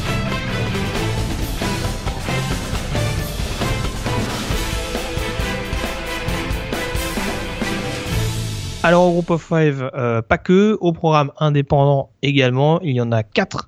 Euh, donc euh, en 2017, si je ne m'abuse, en Notre-Dame, BYU, Army, Massachusetts, si ça n'a pas changé. Si ça pas changé. Notre, Notre-Dame, c'est proche du Group of Five hein, cette année. on va y revenir dans quelques secondes. Tu fais bien de le dire, on va y revenir dans quelques secondes. Alors juste parce qu'on n'aura pas forcément l'occasion d'en parler. Euh, faut quand même signaler au passage qu'au sein de ce groupe of five, on a le retour, en tout cas on a l'intégration de deux équipes. Alors un retour tout d'abord, c'est celui des UAB Blazers au niveau de la conférence USA. Euh, on se rappelle que le programme avait été euh, euh, mis de côté, carrément fermé le programme de football pendant deux saisons et qu'il renaît de ses cendres. cette année avec notamment le head coach Bill Clark qui a pas mal prospecté pour avoir une équipe capable de, de faire la transition, mais on ne sait pas trop exactement à quel sens se vouer du côté de, du côté de Birmingham. Et puis également euh, l'autre apparition euh, qui sera sans doute un petit peu discrète puisqu'il n'y aura pas de bowl en fin de saison, euh, il n'y aura pas de possibilité de bowl à la fin de l'année, c'est la montée en première division. Et j'adore ce nom d'équipe, des Chanticleers de Coastal Carolina qui du coup sont voués. Alors non seulement j'aime leur nom, mais j'aime leur future conférence. Puisqu'ils intégreront bientôt euh, la Sunbelt. Alors, officiellement, euh, ils sont plus ou moins indépendants. enfin, ils ont un statut un peu particulier. En tout cas, ils, ne joueront pas de ball quoi qu'il arrive en fin de saison. Donc, c'est vraiment une période de deux, ans pour, euh, on va dire, s'intégrer à la première division et devenir compétitif à moyen terme. Et officiellement, la Sunbelt est encore en vie, il faut le savoir. Mais bien sûr, la Sunbelt est encore en vie. Mais, mais ça va être une des conférences les plus relevées, je te l'annonce tout de suite. Ouais. Et ah non, je t'assure, je t'assure, tu vas voir. Sous assistance respiratoire, quoi. non, non. Là, je t'ai, je, t'ai, on, on, va donner notre vainqueur de la, de la Sunbelt, hein, tu ne vas pas passer à côté de ça, Morgan. Ouais, Et moi, je te dis, il euh, y, y, a 4-5 équipes qui vont se tirer la bourre. Tu vas voir. Bon bref, en tout cas, avant de parler euh, du groupe of five en détail, euh, une équipe qui est donc indépendante, mais qui se rapproche en effet du groupe of five. Notre-Dame. Alors beaucoup d'interrogations autour de Notre-Dame. On rappelle que euh, il n'y a pas eu de bowl la saison dernière après un exercice pour le moins pénible pour les pour l'équipe de South Bend. alors en l'occurrence, Brian Kelly, on en parlait dans un précédent podcast, est quand même pas mal euh, fragilisé, a apporté des modifications, changement de coordinateur offensif. Euh, Chip Long qui arrive de Memphis, si je ne me trompe pas. À. Euh, Michael Co en défense qui arrive de euh, Wake Forest. Euh, on parlait la clé, euh, ça va clairement être le pass rush au niveau de cette équipe de Notre-Dame. quel bilan peut sauver Brian Kelly en fin de saison à la tête de Notre-Dame? J'ai l'impression que les Fighting Irish, la direction, ils veulent les 10 victoires. Si ça passe, s'il n'y a pas de 10 victoires cette année, c'est terminé pour Brian Kelly. fini les, excuses euh, diverses et variées, on va dire. Maintenant, euh, maintenant, faut que l'équipe retrouve, euh, retrouve son prestige. Alors, il y a quand même des raisons d'y croire parce que 15 titulaires de retour, il y a quand même pas mal de blessures en dernier, mais 15 titulaires de retour, une ligne offensive probablement l'une des meilleures du pays. Ça, c'est toujours très important quand on veut euh, asseoir son, avoir une bonne assise offensive. Alors on pense à euh, bien Quentin Nelson, le garde, et euh, le tackle Mike, Mike et puis avec Chip Long, hein, l'attaque s'annonce quand même assez explosive. Il y a quelques playmakers intéressants avec donc le quarterback Wimbush a priori, il y a Josh Adams, un receveur aussi très prometteur avec Wanemius Brown, Saint Brown. Et puis il y a le retour, hein, sous-estimé, mais retour d'un joueur qui n'a pas participé l'an dernier, le tight end Alize Mack, euh, anciennement Alize Jones, puisqu'il a changé de nom au cours de l'intersaison. Mais euh, euh, la raison de s'inquiéter quand même, c'est même s'il est très talentueux, hein, le, Brandon Bush, Brandon Wimbush, pardon, le, quarterback junior est très peu expérimenté. Et ça, c'est c'est pas très, c'est pas bon signe pour l'équipe de Notre-Dame. Euh, face à un calendrier qui, on en avait parlé la dernière fois dans les podcasts ou, le podcast précédent. En tout cas, je sais pas qui avait dit qu'il était favorable. Hein, franchement. Ouais, alors il y a l'un de nous deux qui avait dit euh, qu'il était favorable et euh, celui qui en avait parlé a perdu toute crédibilité d'ailleurs. blague à part, c'est sûr qu'ils avaient, ils ont un calendrier qui est vraiment très très très costaud. Hein. Ils ont Temple, bon champion de la, de la AC et à Georgia, Boston College, ça c'est pas encore trop compliqué, mais alors là, là où ça se complique, c'est euh, North Carolina, North Carolina State, USC, Miami, euh, Navy et Stanford. Tout ça, c'est au, programme de, de Notre-Dame cette année. Euh une équipe qui est encore, euh, qui est encore euh, très fragile au niveau, à mon avis, euh, mental. Donc ça, ça risque d'être assez compliqué pour, pour Notre-Dame cette année. Je pense qu'ils vont quand même faire beaucoup mieux que l'année dernière. Hein. Je ne les vois pas faire une, une nouvelle saison à 4-8. Mais ce sera plutôt, à mon avis, aux, alentours des 8 victoires cette année. plutôt que, parce que là, les 10, avec Georgia, USC et Stanford au programme, ça va être difficile. Hein. va falloir s'accrocher, hein, je te le dis. Hein. Tout à fait. c'est sûr, c'est sûr. Mais regarde, Colorado a été champion de la, de la, de la, Pac-12 Sud l'année dernière, donc tout est, tout est possible. Mais oui, oui, c'est sûr. On, mais j'y crois, j'y crois pas. On peut croire à l'impossible, mais ouais, c'est vrai que ça va, être, tendu. Donc euh, pour toi, pour toi, euh, faudrait quand même assurer au moins 9-10 victoires pour Brian Kelly? Ouais, je pense. Je pense vraiment.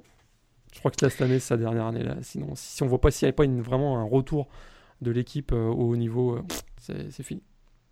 D'accord. Alors l'autre question importante euh, qui là euh, pour le coup euh, concerne le groupe of five, c'est de savoir qui sera un candidat au bowl majeur. Alors j'exclus j'exclus les équipes indépendantes, mais les équipes indépendantes peuvent également on va dire supplanter une équipe du groupe of five. Enfin, je veux dire, si Notre-Dame est qualifiée pour un bowl majeur, il n'y a pas forcément besoin d'une équipe du groupe of five. Mm, mm. Euh, On est d'accord. Hein. Notre-Dame, Notre-Dame a un statut particulier. Notre-Dame est considéré. Alors si, alors, alors si BYU par exemple est qualifié en bol majeur, euh, c'est pareil. C'est comme Notre-Dame. Ils ont un statut particulier, sont considérés comme dans le, comme le, comme le, Power 5. D'accord. Ah, ok. Bon bah. Il y a vraiment. Une, on oublie.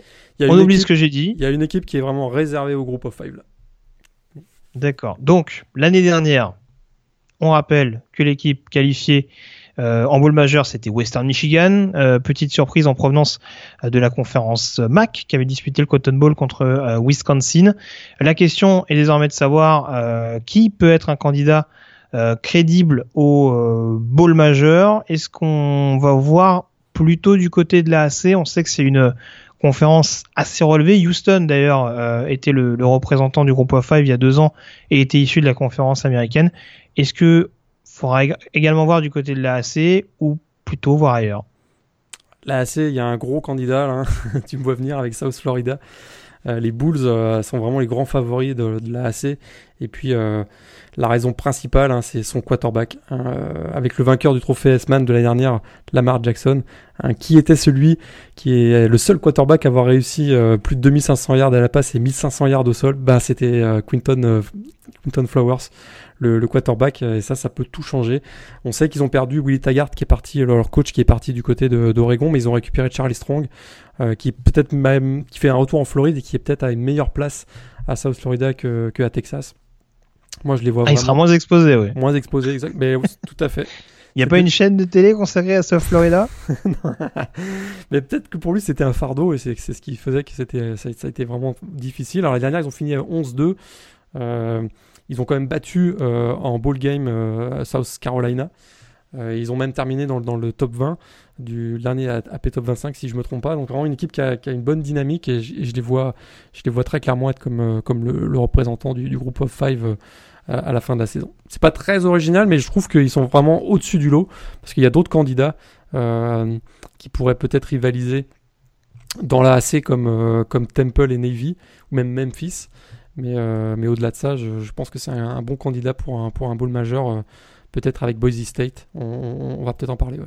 Alors c'est ça parce que euh, j'allais, peut-être plus insister sur sur l'AAC en l'occurrence hormis South Florida des, programmes tu parlais de Memphis Navy euh, est-ce qu'une équipe comme Houston par exemple qui a changé de head coach on sait que Major Applewhite a pris la suite alors, il y a beaucoup de changements au niveau du coaching staff. Forcément, il y a notamment un changement au niveau défensif, puisque tu, tu le disais lors du précédent podcast, Thor d'Orlando a, a, rejoint euh, Texas, le coordinateur défensif.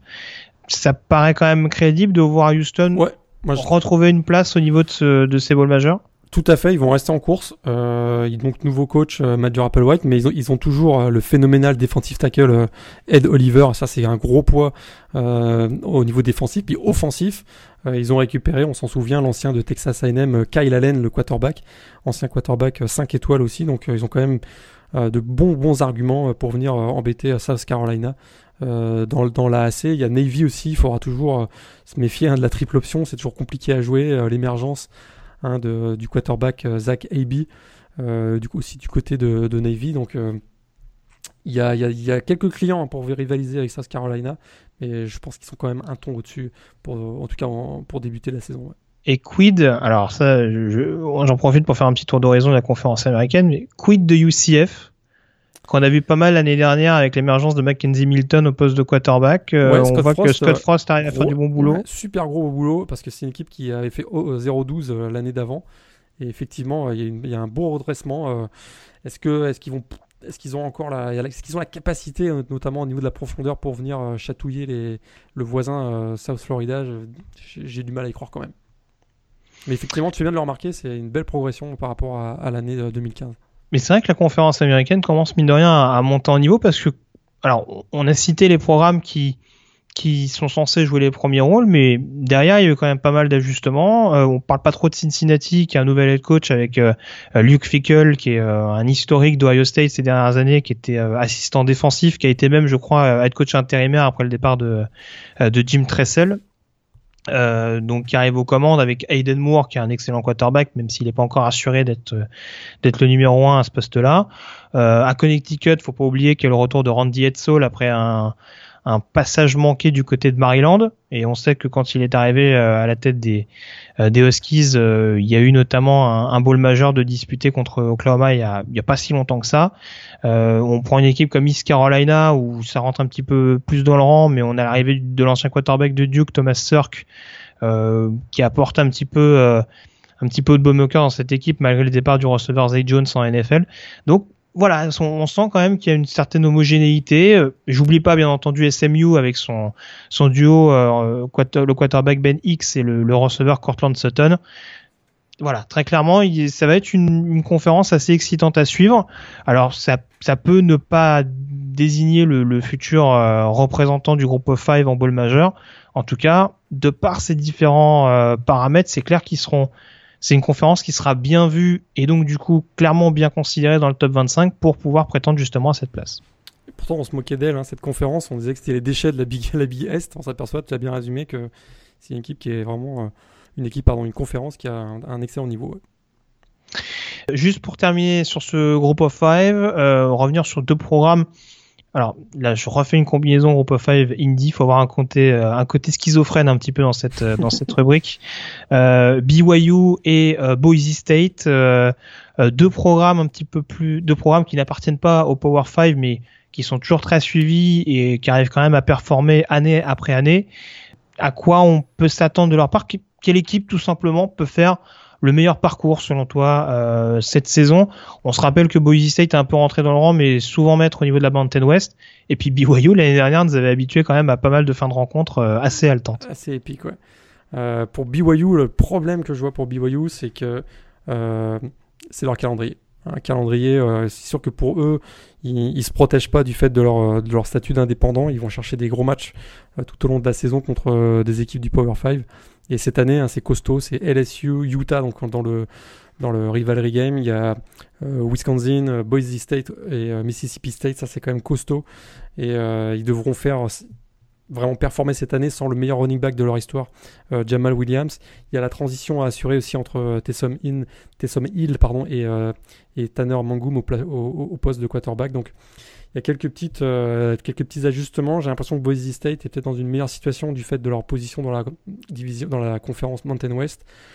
Euh, Brian Arsene, hein, il a quand même euh, il a fait du, bon boulot depuis qu'il est arrivé, même, même si euh, il a fait 31 victoires depuis, depuis 3 ans, mais une seule finale de conférence. Donc pour lui aussi, ça va être cette année, ça va être cette année assez cruciale. Il pourra, il peut compter quand même sur Brett Rippen, le, le quarterback, et, euh, et sur un excellent et également défensif tackle David Moa. Donc je verrais plus Boise State que BYU essentiellement, euh, comme je disais, à cause du calendrier un peu compliqué de, de Brigham Young.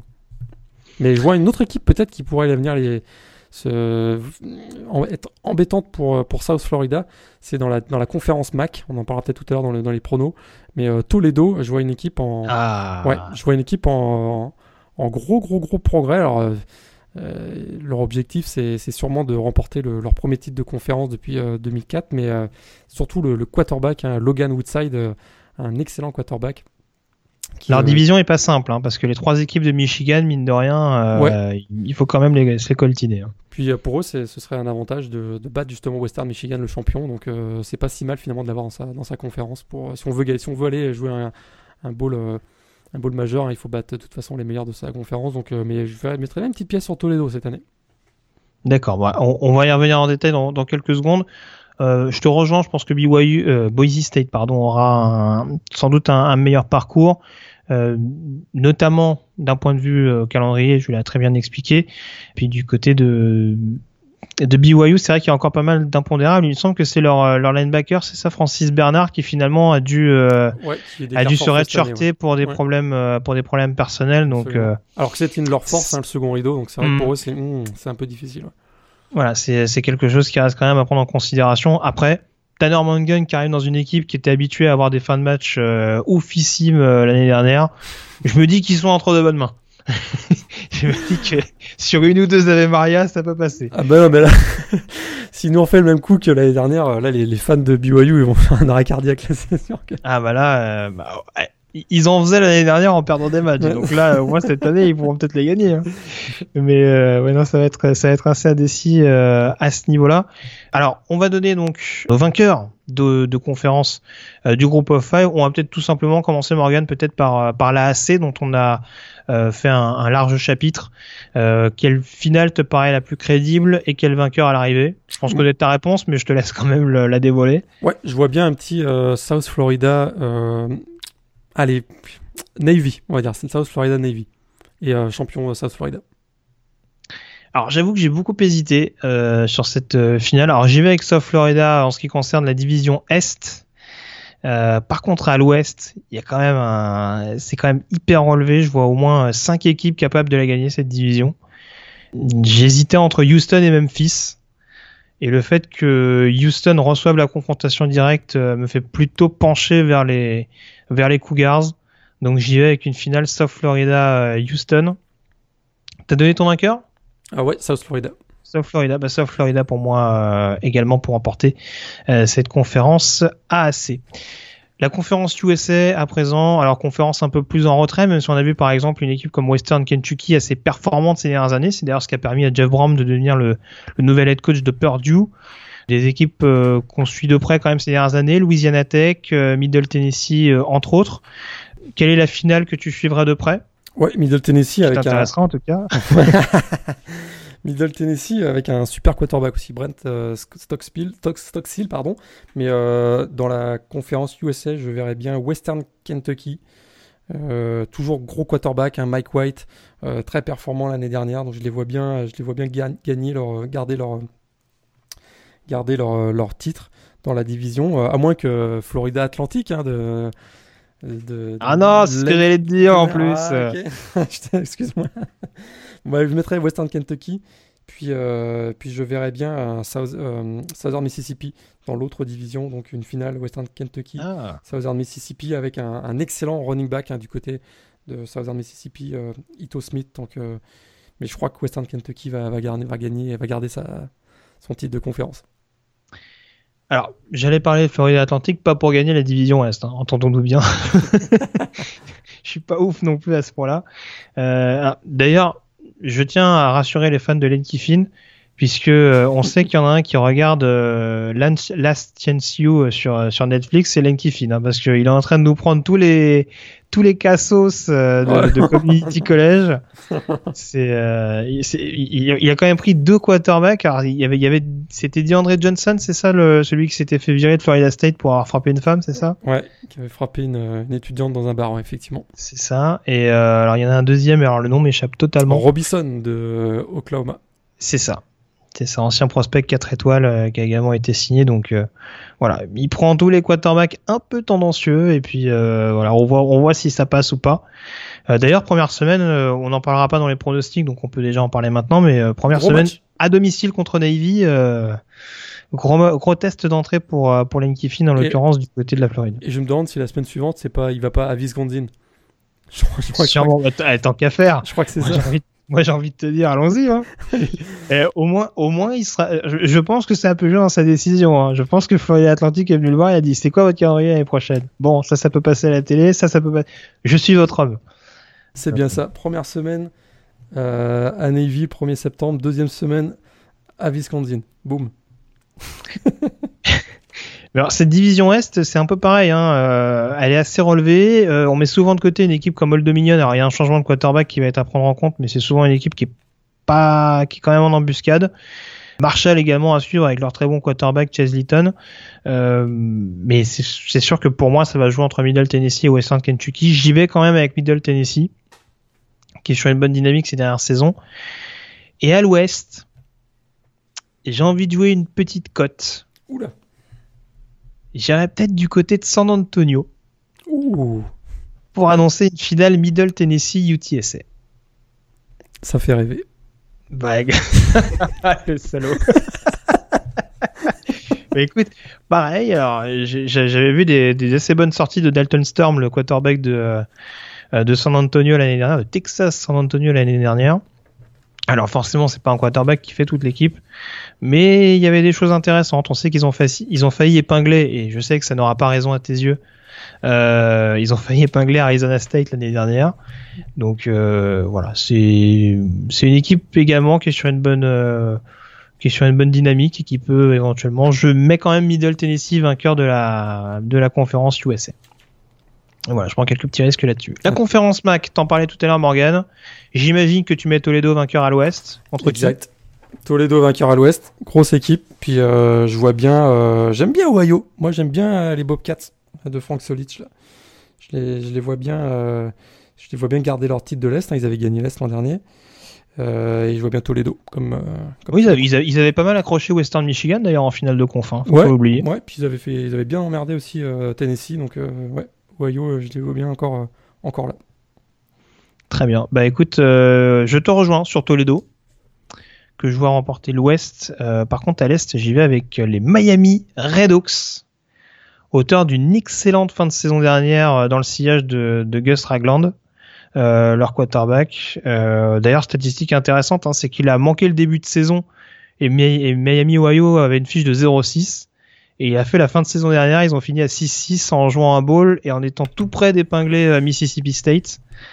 Ouais, on en parlait à la fin des podcasts l'année dernière. Est-ce qu'ils vont réussir le coup de faire 0-6-6-6 et il l'avait fait. il l'avait fait. il l'avait fait, donc euh, ouais. J'y vais avec Miami Ohio. Je pense quand même que sur un match coup près comme une finale de conf, Toledo aura le dernier mot. J'y vais avec cette finale-là en l'occurrence. La Mountain West, on en parlait. Est-ce que BYU peut remporter sa division Mountain? Euh, Tu parles de Boise, tu veux dire J'ai dit quoi T'as dit BYU, mais c'est Boise. Dit, tu vois, je me suis complètement embrouillé avec cette partie schizophrène tout à l'heure. Est-ce que Boise State peut remporter la division Mountain? Eh bien moi, je vais y aller avec une grosse surprise. Et si c'est ce que je dis, c'est plus du tout une surprise parce que moi-même j'avais une mini surprise. T'avais une mini surprise là, là? Ouais, une équipe qui joue en vert? Ouais, mais non, je vais y aller avec, euh, je vais y aller avec State. Mais j'étais tout près de. Oh, l'énorme surprise, non, arrête. tu nous vends du rêve et tu fais demi-tour, hein, c'est pas beau ça. j'en ai une autre, j'en ai une autre pour toi tout à l'heure. Mais euh, Boise State euh, gagnait la, la, la, la, division Mountain. Grosse bagarre avec euh, Wyoming pour moi, pas, pas les, pas les Rams dont tu vas nous parler tout de suite. C'est ça. Wyoming qui avait joué la finale de conférence. À la surprise générale avec avec un prospect euh, NFL très intéressant, Josh Allen qui revient de plus en plus le quarterback. Tout à fait. Et alors du coup l'adversaire à l'ouest, tu l'as donné? Tu voulais une équipe en vert? Voilà une équipe en vert. Oh non, il met Hawaii. Oh non. Les Warriors. les Rainbow Warriors d'Hawaii. Absolument. Et cela, dit, l'année dernière, c'était beaucoup mieux quand même. C'est euh, Rolovic, leur coach? Ouais, Nick Rolovic qui fait du super boulot et je les vois déboulonner San Diego State et gagner la division Ouest. Eh oui, monsieur. Oui, ah monsieur. tu, nous annonces du lourd. Hein. D'accord, ok, je vois. Je vois. Bah écoute, moi j'y vais avec une finale. Alors je remets San Diego State en finale parce que mine de rien, même si Donnell Pomfrey est parti, euh, il y a de la relève au poste de running back, notamment Rachad Penny. Il y a toujours un quarterback que je trouve assez satisfaisant. Donc euh, ouais, je pense c'est plus défensivement qu'il faudra voir dans quelle direction euh, vont les Aztecs.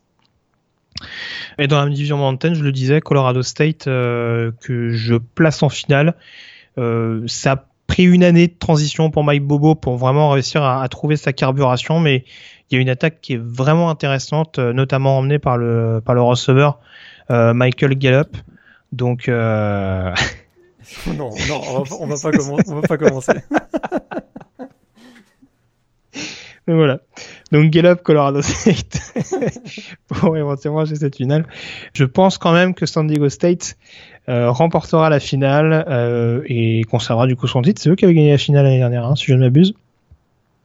Euh, oui, Sandy, tu me confirmes, hein, oh, j'avais un vieux doute, je sais pas pourquoi je voyais, je voyais Wyoming éventuellement l'avoir gagné. Non, mais, non, non, Wyoming avait été battu par San Diego State. Donc je dirais que San Diego State vainqueur contre Colorado State. On termine bien entendu le meilleur pour la ah. fin pour ce groupe of five, la conférence Belt. Alors Morgan, toi qui as décrié à tort cette conférence, Dino, qui va la gagner pas très original, mais j'ai vraiment travaillé fort pour essayer de pas faire gagner Appalachian State. Mais là, ils sont quand même, ils sont quand même très, ah, très, il y a du lourd, il y a du lourd quand même. Hein. Il y a du lourd. Il y a, très, très il y a un gros duo de running back notamment. Ouais, Jalen Moore. Jalen Moore, peut-être un prochain joueur NFL, on sait, on sait pas. Il y a aussi du monde euh, au niveau des receveurs. Hein. Il y a Chadeon euh, Midors, j'avais noté. Euh, ils sont quand même, ils sont quand même costauds. À mon avis, Appalachian State cette année, équipe super expérimentée. Euh, je les vois gagner devant, devant Troy et peut-être euh, euh, Georgia Southern. Mais, hmm. ouais, Georgia Southern, on va surveiller.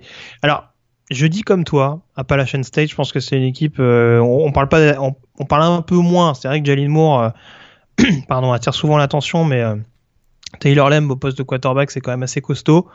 On a vu l'année dernière qu'il y avait une grosse passe d'armes avec Arkansas State et, et Troy euh, qui ont globalement gardé la même ossature offensive et euh, ça peut très clairement jouer des coudes.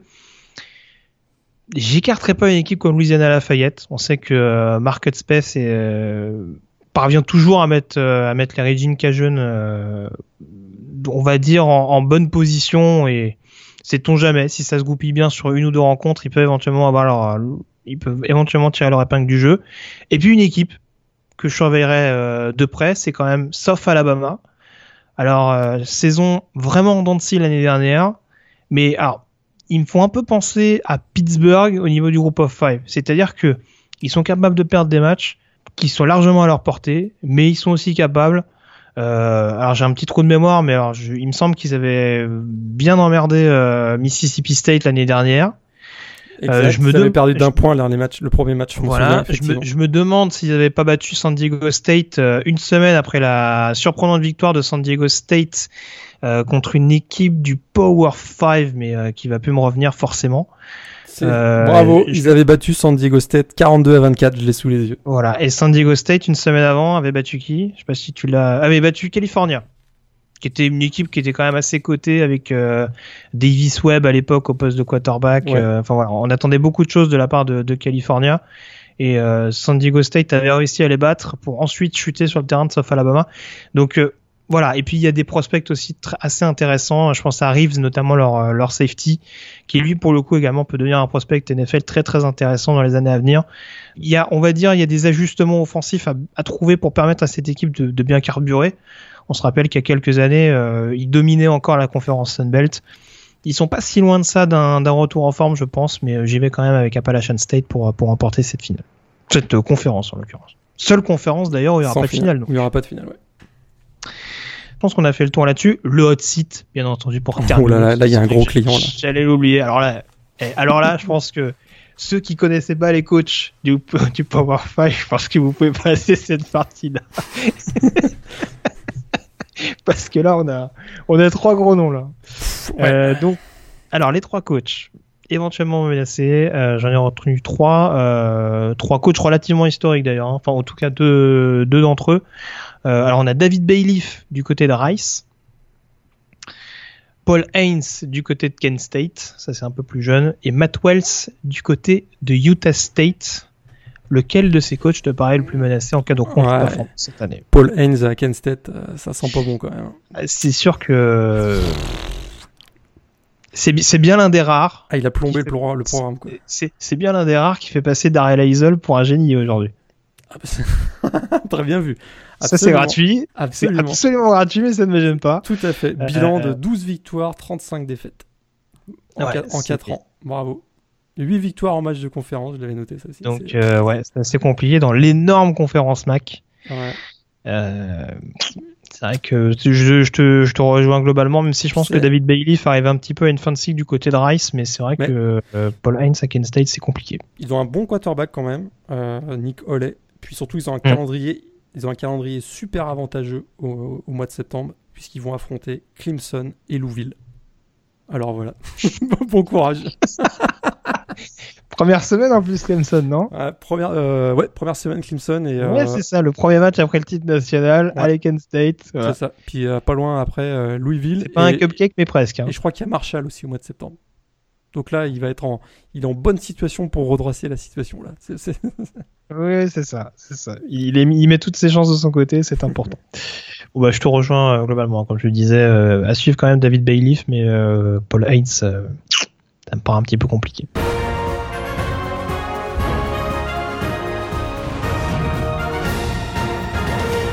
Pense que c'est désormais l'heure, Morgan, de s'intéresser euh, aux pronostics concernant les balls majeurs et les playoffs. Par quoi tu veux commencer? Ball majeur On va commencer par les balls majeurs peut-être? Allez, ball major.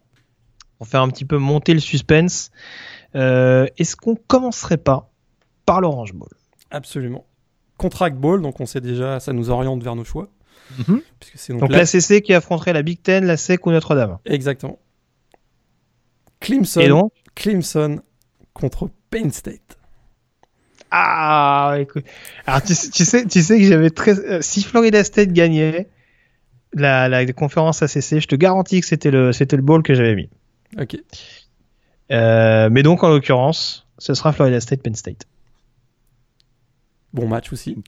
Voilà. Grosse originalité, tiens, par qu'il y aura des, des analyses. Bah non, parce qu'il y, a quand même- il y a quand même des tendances euh, évidentes. On peut pas non plus sortir euh, Idaho contre. euh, Oui, oui, non, mais ça c'est sûr, on est d'accord.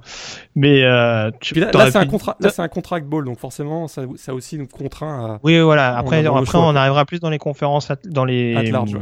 dans les balls at large, donc ce sera, on, on sera un peu plus fantaisiste, rassurez-vous.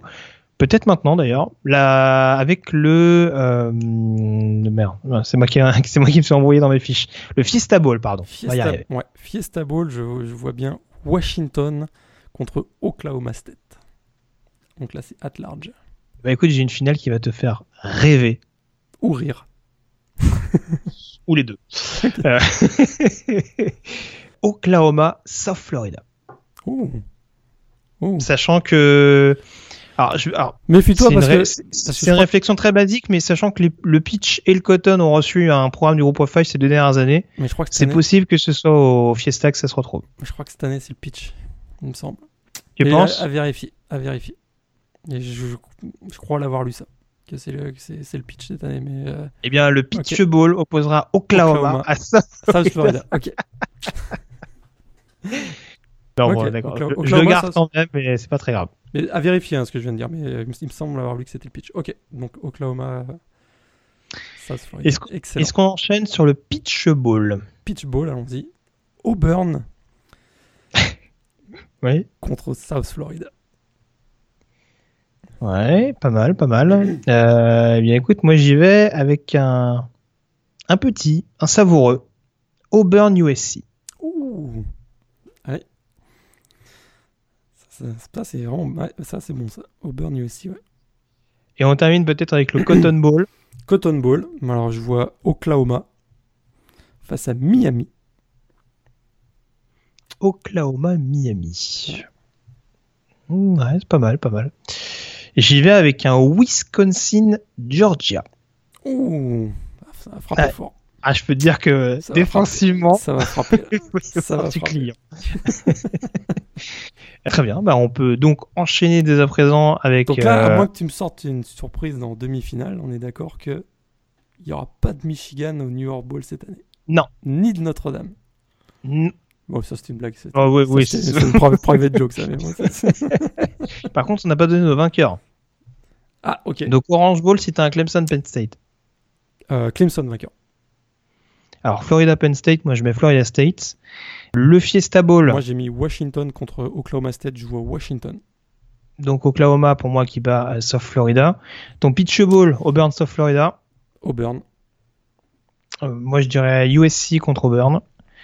Et euh, donc euh, le Cotton. Cotton. J'avais dit Oklahoma contre Miami. Et je dis Miami. Oh Petite surprise. En plus, ouais. Enter, enter Big 12. Très bien. Moi j'y vais avec une victoire de Georgia contre Wisconsin. On passe donc au playoff. Euh, alors est-ce que tu alors tu nous donnes ton top 4 dans l'ordre ou dans le désordre juste pour savoir? Euh, euh, bah, on peut donner nos, on peut donner nos Si balls. t- Si t'as un ordre, tu peux donner l'ordre. Si t'as envie de ceux qui te passent par la tête, euh, ceux dont tu te rappelles comme ça au fur et à mesure, tu Ouais. les donnes. Bah, dans le top 4, je vois numéro 1, Alabama. Numéro 2, Florida State. Numéro 3, Ida- euh, Ohio State. Idaho, c'est resté ça. numéro 3, Ohio State. Et numéro 4, USC.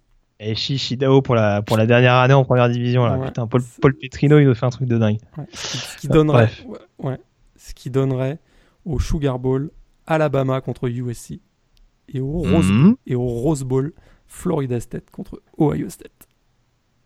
Ouais. Et donc, t'es vainqueur Ah, on va d'abord donner tes demi-finales. Ah oui, oui, oui, oui, pardon, pardon, pardon. Numéro 1, et ça va vous surprendre, Alabama. Numéro 2, Ohio State. Numéro 3, Washington. Numéro 4, Clemson. C'est la même chose que l'année dernière. Ah, au niveau des participants. Exact. oui, mais l'ordre n'est pas le même. Et c'est là que je verrai la différence. Le Sugar Bowl, remake de la finale nationale, des deux dernières finales nationales. Alabama-Clemson. Et le Rose Bowl, entre une équipe de Big Ten et une équipe de Pac-12, Ohio State-Washington. Le poids de la tradition. C'est ça. On n'en sort jamais. Jamais. Sachez-le. donc voilà. Donc t'es vainqueur. Alors, dis-nous, euh, on commence par quoi? Par le, allez, le Alabama euh, contre USC. Ouais. On aimerait, on aimerait qu'Alabama n'aille pas en finale. Question de diversité. Mais non. Alabama battra- battrait USC. Ah tu veux dire que la défense impitoyable du Crimson Tide aura raison de Sam Darnold Ouais. Alabama, il C'est dur à Atlanta en finale. Et ils Sam affrontent Darnold, donc pas imbattable. n'est pas imbattable. Et ils affronteraient Ohio State dans un duel entre donc Nick Saban et Urban Meyer. Et les gens vont vraiment croire qu'on se copie en fait. Alors qu'on fait le truc chacun de notre côté, c'est ça qui est ouf. Et en plus, on, on s'im- on s'impose en, on s'impose en off de ne pas dire ce qu'on a choisi. Hein, faut le savoir. Ah, c'est énorme. Donc, Alabama Clemson, victoire d'Alabama. Clemson légèrement trop court et euh, victoire du Crimson Tide qui retrouve en finale. Ohio State, vainqueur de Washington donc lors du Rose Bowl. Et donc, désormais, l'heure est de savoir qui de Nick Saban ou d'Herman Mayer, selon nous, Je propose qu'on fasse un décompte 3-2-1 et qu'on le dise en même, en même temps. Parce que, à mon avis, à mon avis, on va avoir choisi le même. Allez, vas-y, synchro. 3, 2, 2, 1. 1, Alabama. Alabama. Et Voilà. je pense également. C'est... Oui, oui, bon. Ils sont, ils sont ultra favoris. On aimerait, hein, on aimerait dire aux gens qu'il y a de l'espoir. Mais il y en a quand même. Mais non, o- offensivement, ça me paraît un peu plus complet. Tu, tu le disais tout à l'heure, Ohio State a quand même une, une grosse défense. Alors, certains me diront, euh, leur grosse défense t'aura pas empêché de prendre 31 points à Clemson l'année dernière. Il y avait des circonstances assez particulières avec une attaque qui avançait pas non plus. Euh, mais ça reste quand même une grosse défense qu'il faut pas négliger. Emmené par l'excellent et euh, le, le, calme, le taiseux Greg Schiano. Euh, et donc, euh, donc voilà. Après, offensivement, c'est quand même un peu plus compliqué. On a vu que JT Barrett avec pas mal de, avec pas mal de soucis. Euh, je pense que le jeu au sol sera un peu meilleur que l'année dernière avec Mike Weber, mais c'est, ça restera pas dans les standards d'un Ezekiel Elliott qui avait clairement porté les Buckeyes au titre national il y a, il y a trois ans de ça. Donc, euh, donc voilà, Alabama, de par le, le gros duo de running back au niveau du backfield offensif, euh, de par un, un Jalen Hurts qui, malgré les quelques réserves que je peux émettre, je pense va progresser et restera quand même un quarterback double menace extrêmement performant, euh, avec un d'excellent receveur Calvin Ridley et un futur excellent receveur que sera Jerry Judy. Voilà, très clairement, c'est c'est des éléments voilà qui font clairement penser la balance des deux côtés du ballon et on parle même pas de la, la possibilité de pick six du côté d'Alabama quand on sait que JT Barrett euh, au niveau de son jeu aérien est quand même pas le plus rassurant qui soit. Euh, Ah, sûr que- Ce serait pas étonnant de se faire intercepter une ou deux fois sur euh, ce type de prestation. Ouais, il pourrait faire des cauchemars en pensant à Minka Fitzpatrick, notamment le, le, le defensive back d'Alabama. Mais c'est sûr qu'Alabama, ils sont, ils sont vraiment au-dessus euh, au niveau du talent et au niveau de l'expérience. Et, et c'est une équipe qui, en plus, une jeunesse qui est en pleine progression. On a vu l'année dernière, on a découvert Jalen Hurts. Il va, il va continuer sa progression, c'est sûr. S'il arrive à, à vraiment euh, à être très performant au niveau du jeu offensif euh, aérien, c'est une équipe qui va être absolument inarrêtable. quoi. Alabama, c'est ça qui est.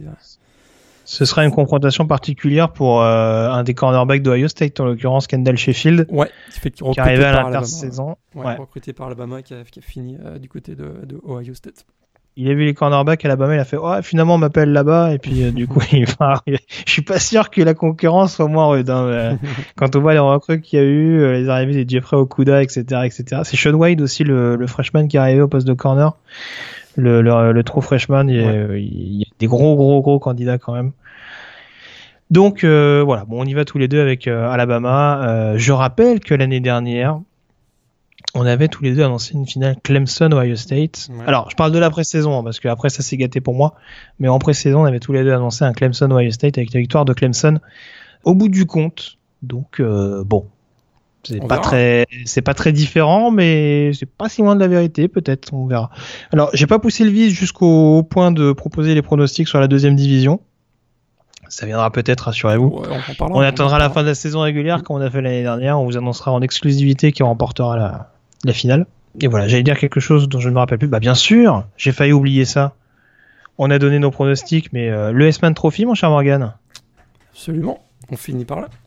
Qui succédera à Lamar euh, Jackson? Qu'est-ce que t'en penses?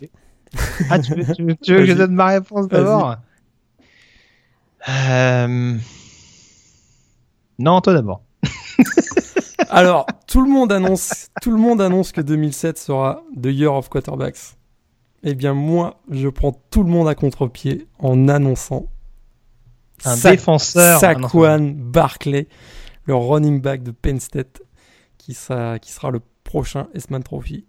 Qui sera S-Man Trophy comme pour un- en tant que running back comme l'avait été Derrick Henry en, 2015 et Mark Ingram en 2009. Saquon Barclay, Penn State. Alors écoute, j'avais Saquon Barclay et j'avais Jalen Hurts. Alors je me dis, est-ce que je joue différent de toi Mais Saquon Barclay, c'est vrai que ça me plairait bien parce que euh, déjà pour euh, pour ce qui sera, je pense, la saison à Penn State, je sais pas si il, est, il sera il sera seulement junior hein, cette année. Hein. Ouais, il restera pas. C'est sûr que. Oui, non, non, voilà. Je, pense, je pense qu'il ira voir ailleurs. Donc pour bien finir, ce serait ce serait, ce serait assez intéressant et ça soulignerait en plus l'essor le, le, continu de, de la Big Ten. Euh, donc voilà, j'irai plutôt quand même avec Saquon Barclay, euh, même si je pense que Jalen Hurts ne sera pas loin au niveau de, euh, au niveau du balotage. Donc excellent. pas, t'as vu, vu, vu j'ai tellement hésité, je me suis dit non mais Saquon Barclay ça va sortir de nulle part. Laisse-le dire d'abord. Moi finalement j'étais pas si bon que ça. mais bon. En tout cas, voilà ce qu'on pouvait dire sur les sur les petits pronostics, en tout cas sur les, sur les bowls en, fin de saison. Juste une news, Morgan. Alors, vous vous en doutez, cette émission est enregistrée en léger différé. Et euh, on va peut-être vous donner une nouvelle que vous connaissez déjà depuis quelques heures, mais euh, on vient d'apprendre que Dedrick Mills a été renvoyé de Georgia Tech. C'est pas bon pour lui. Et pour Georgia Tech surtout. C'est ça, c'est assez curieux. Alors, il y a quand même une petite profondeur au niveau du poste de, de running back, même s'il y avait des, un ancien coureur de Georgia Tech qui avait transféré au cours de l'intersaison justement euh, de par la présence assez euh, imposante de, de, Derrick Mills au niveau du backfield offensif mais euh, c'est vrai que c'est assez, curieux juste avant le début de la saison de voir le, le, running back numéro 1 des, des Yellow Jackets quitter le programme. bon. Sur, grosse surprise quand même.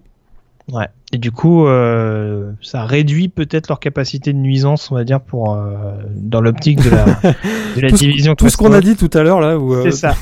ou dans le précédent podcast sur oui, la, la CC, oubliez ça quoi. c'est ça. Non, non, mais voilà, on les, on les avait pas mis comme ultra favoris. Ça restera une équipe qui sur des confrontations directes pourra clairement jouer son bateau parce que ça reste du jeu triple option où de toute façon les running backs ont une place importante et où il y a de la relève derrière. Mais quand on voit l'impact qu'avait Derrick Mills l'année dernière, on se dit qu'il aurait très bien pu lors de sa saison sophomore faire encore mieux et euh, du coup porter vraiment cette attaque de, Georgia Tech sur ses épaules. Très clairement, ce sera pas le cas en, l'occurrence, euh, à moins d'un changement de dernière minute qui m'étonne fortement. Je pense que si on en arrive à ce genre de décision, c'est qu'à mon avis, il n'y a pas de, a pas de retour en arrière. Donc euh, voilà, peut-être un futur running back de Florida Atlantique. Et voilà. C'est exactement ce que je pense. Putain, il a, il a toujours ils vont, finir, ils, vont ils vont finir par la jouer la, la finale de conférence USA. Euh, ils vont finir par la jouer ce ball majeur même. Ah là là, je, je peux déjà annoncer le ball majeur de la saison prochaine. Carrément. Bon, je pense qu'on a été quand même assez complet, Morgan, sur cette euh, deuxième émission. On précise euh, que avant la première semaine euh, de saison régulière, avec de nombreuses affiches au programme, on vous a teasé notamment le Florida-Michigan, le Florida State-Alabama, notamment pas mal de rencontres qui seront à suivre de, de très très près en l'occurrence. On fera un podcast, en tout cas on essaiera de faire en sorte d'en faire un quelques jours avant, notamment pour vous faire une petite preview de cette première semaine très attendue avec notamment euh, les match-ups intéressants et les favoris qui découlent justement de ces confrontations euh, poste par poste. Et puis on en profitera également pour débriefer assez rapidement euh, ce qu'on appelle aux États-Unis la Week 0, donc les 5 ou 6 rencontres qui sont prévues en amont de l'ouverture de la saison. je vous en ai cité quelques-unes euh, précédemment. Donc on aura forcément le Stanford Rice euh, qui sera prévu du côté de Sydney, encore une fois dans la nuit du samedi 26 au dimanche 27 à 4h30 du matin. Pour éventuellement se lever tôt euh, en France pour le, pour le regarder. sauf ça fera un petit peu tard pour toi Morgan, je pense. Ça fera du 22h30, c'est ça? C'est là. C'est la vie d'un fan de, de collège football. Hein. Ah, c'est vrai, c'est vrai ça. donc il y aura ce Stanford Rice du côté de, de Sydney et puis également donc j'en parlais le Colorado State, Oregon State. On aura sûrement un BYU Portland State. Euh, je me demande s'il n'y a pas un Minnesota Buffalo, à moins que ce soit la semaine d'après. Mais euh, c'est la, semaine après. Ouais. Il San, Jose State, South Florida. Ah, tu l'as dit peut-être. Non, je l'ai pas donné celui-là, mais State, South Florida aussi, attention, attention à la surprise San Jose State. Eh, on sait jamais. Pour le coup, euh, South Florida, si, on, aura l'air malin si South Florida seront les en train de me dire. Perdez pas parce que là on perd la face nous. Et n'oubliez pas le grand favori également, euh, l'un des grands favoris pour Morgan, Hawaï, Et- qui aura un déplacement du côté de Massachusetts. Pas piqué des hannetons. Imaginez, Donc, eh, imaginez quand même. Honolulu, direction Boston quoi. Ça c'est Ah. bon. Ouais. Ça, en termes de kilométrage, ça va être mal. sympa. Et puis en termes de température, je pense que ça va être Ça rigolo aussi. Ouais, ouais, c'est pas mal. Bon, on sera encore en septembre, mais non, ça- jamais quand même. Donc voilà, et puis alors, juste pour la précision, alors Massachusetts, c'est un petit programme, mais ça risque de jouer offensif sur ce match-là quand même, ça risque de jouer aérien surtout. Euh, Hawaï, on présente pas euh, leurs aptitudes offensives. Euh, UMass, euh, il y a, ils ont un bon petit tight end, Adam Brenneman, qui, euh, qui va être intéressant à suivre cette année. Donc, ouais. euh, ouais. Donc euh, voilà, à suivre euh, à minuit heure française, donc pareil dans la nuit de samedi à euh, dimanche. Donc rendez-vous dans quelques jours pour euh, faire une petite preview de cette première semaine de saison régulière en revenant donc sur ces différentes confrontations. Merci à toi Morgan en tout cas d'avoir été en ma compagnie pour débriefer toutes ces conférences et euh, s'attarder donc sur cette saison qui arrive dans très très peu de temps maintenant. Et puis euh, bah, on se dit à, à très bientôt donc pour une nouvelle actualité consacrée au collège football. à bientôt à tous. Ciao. Salut.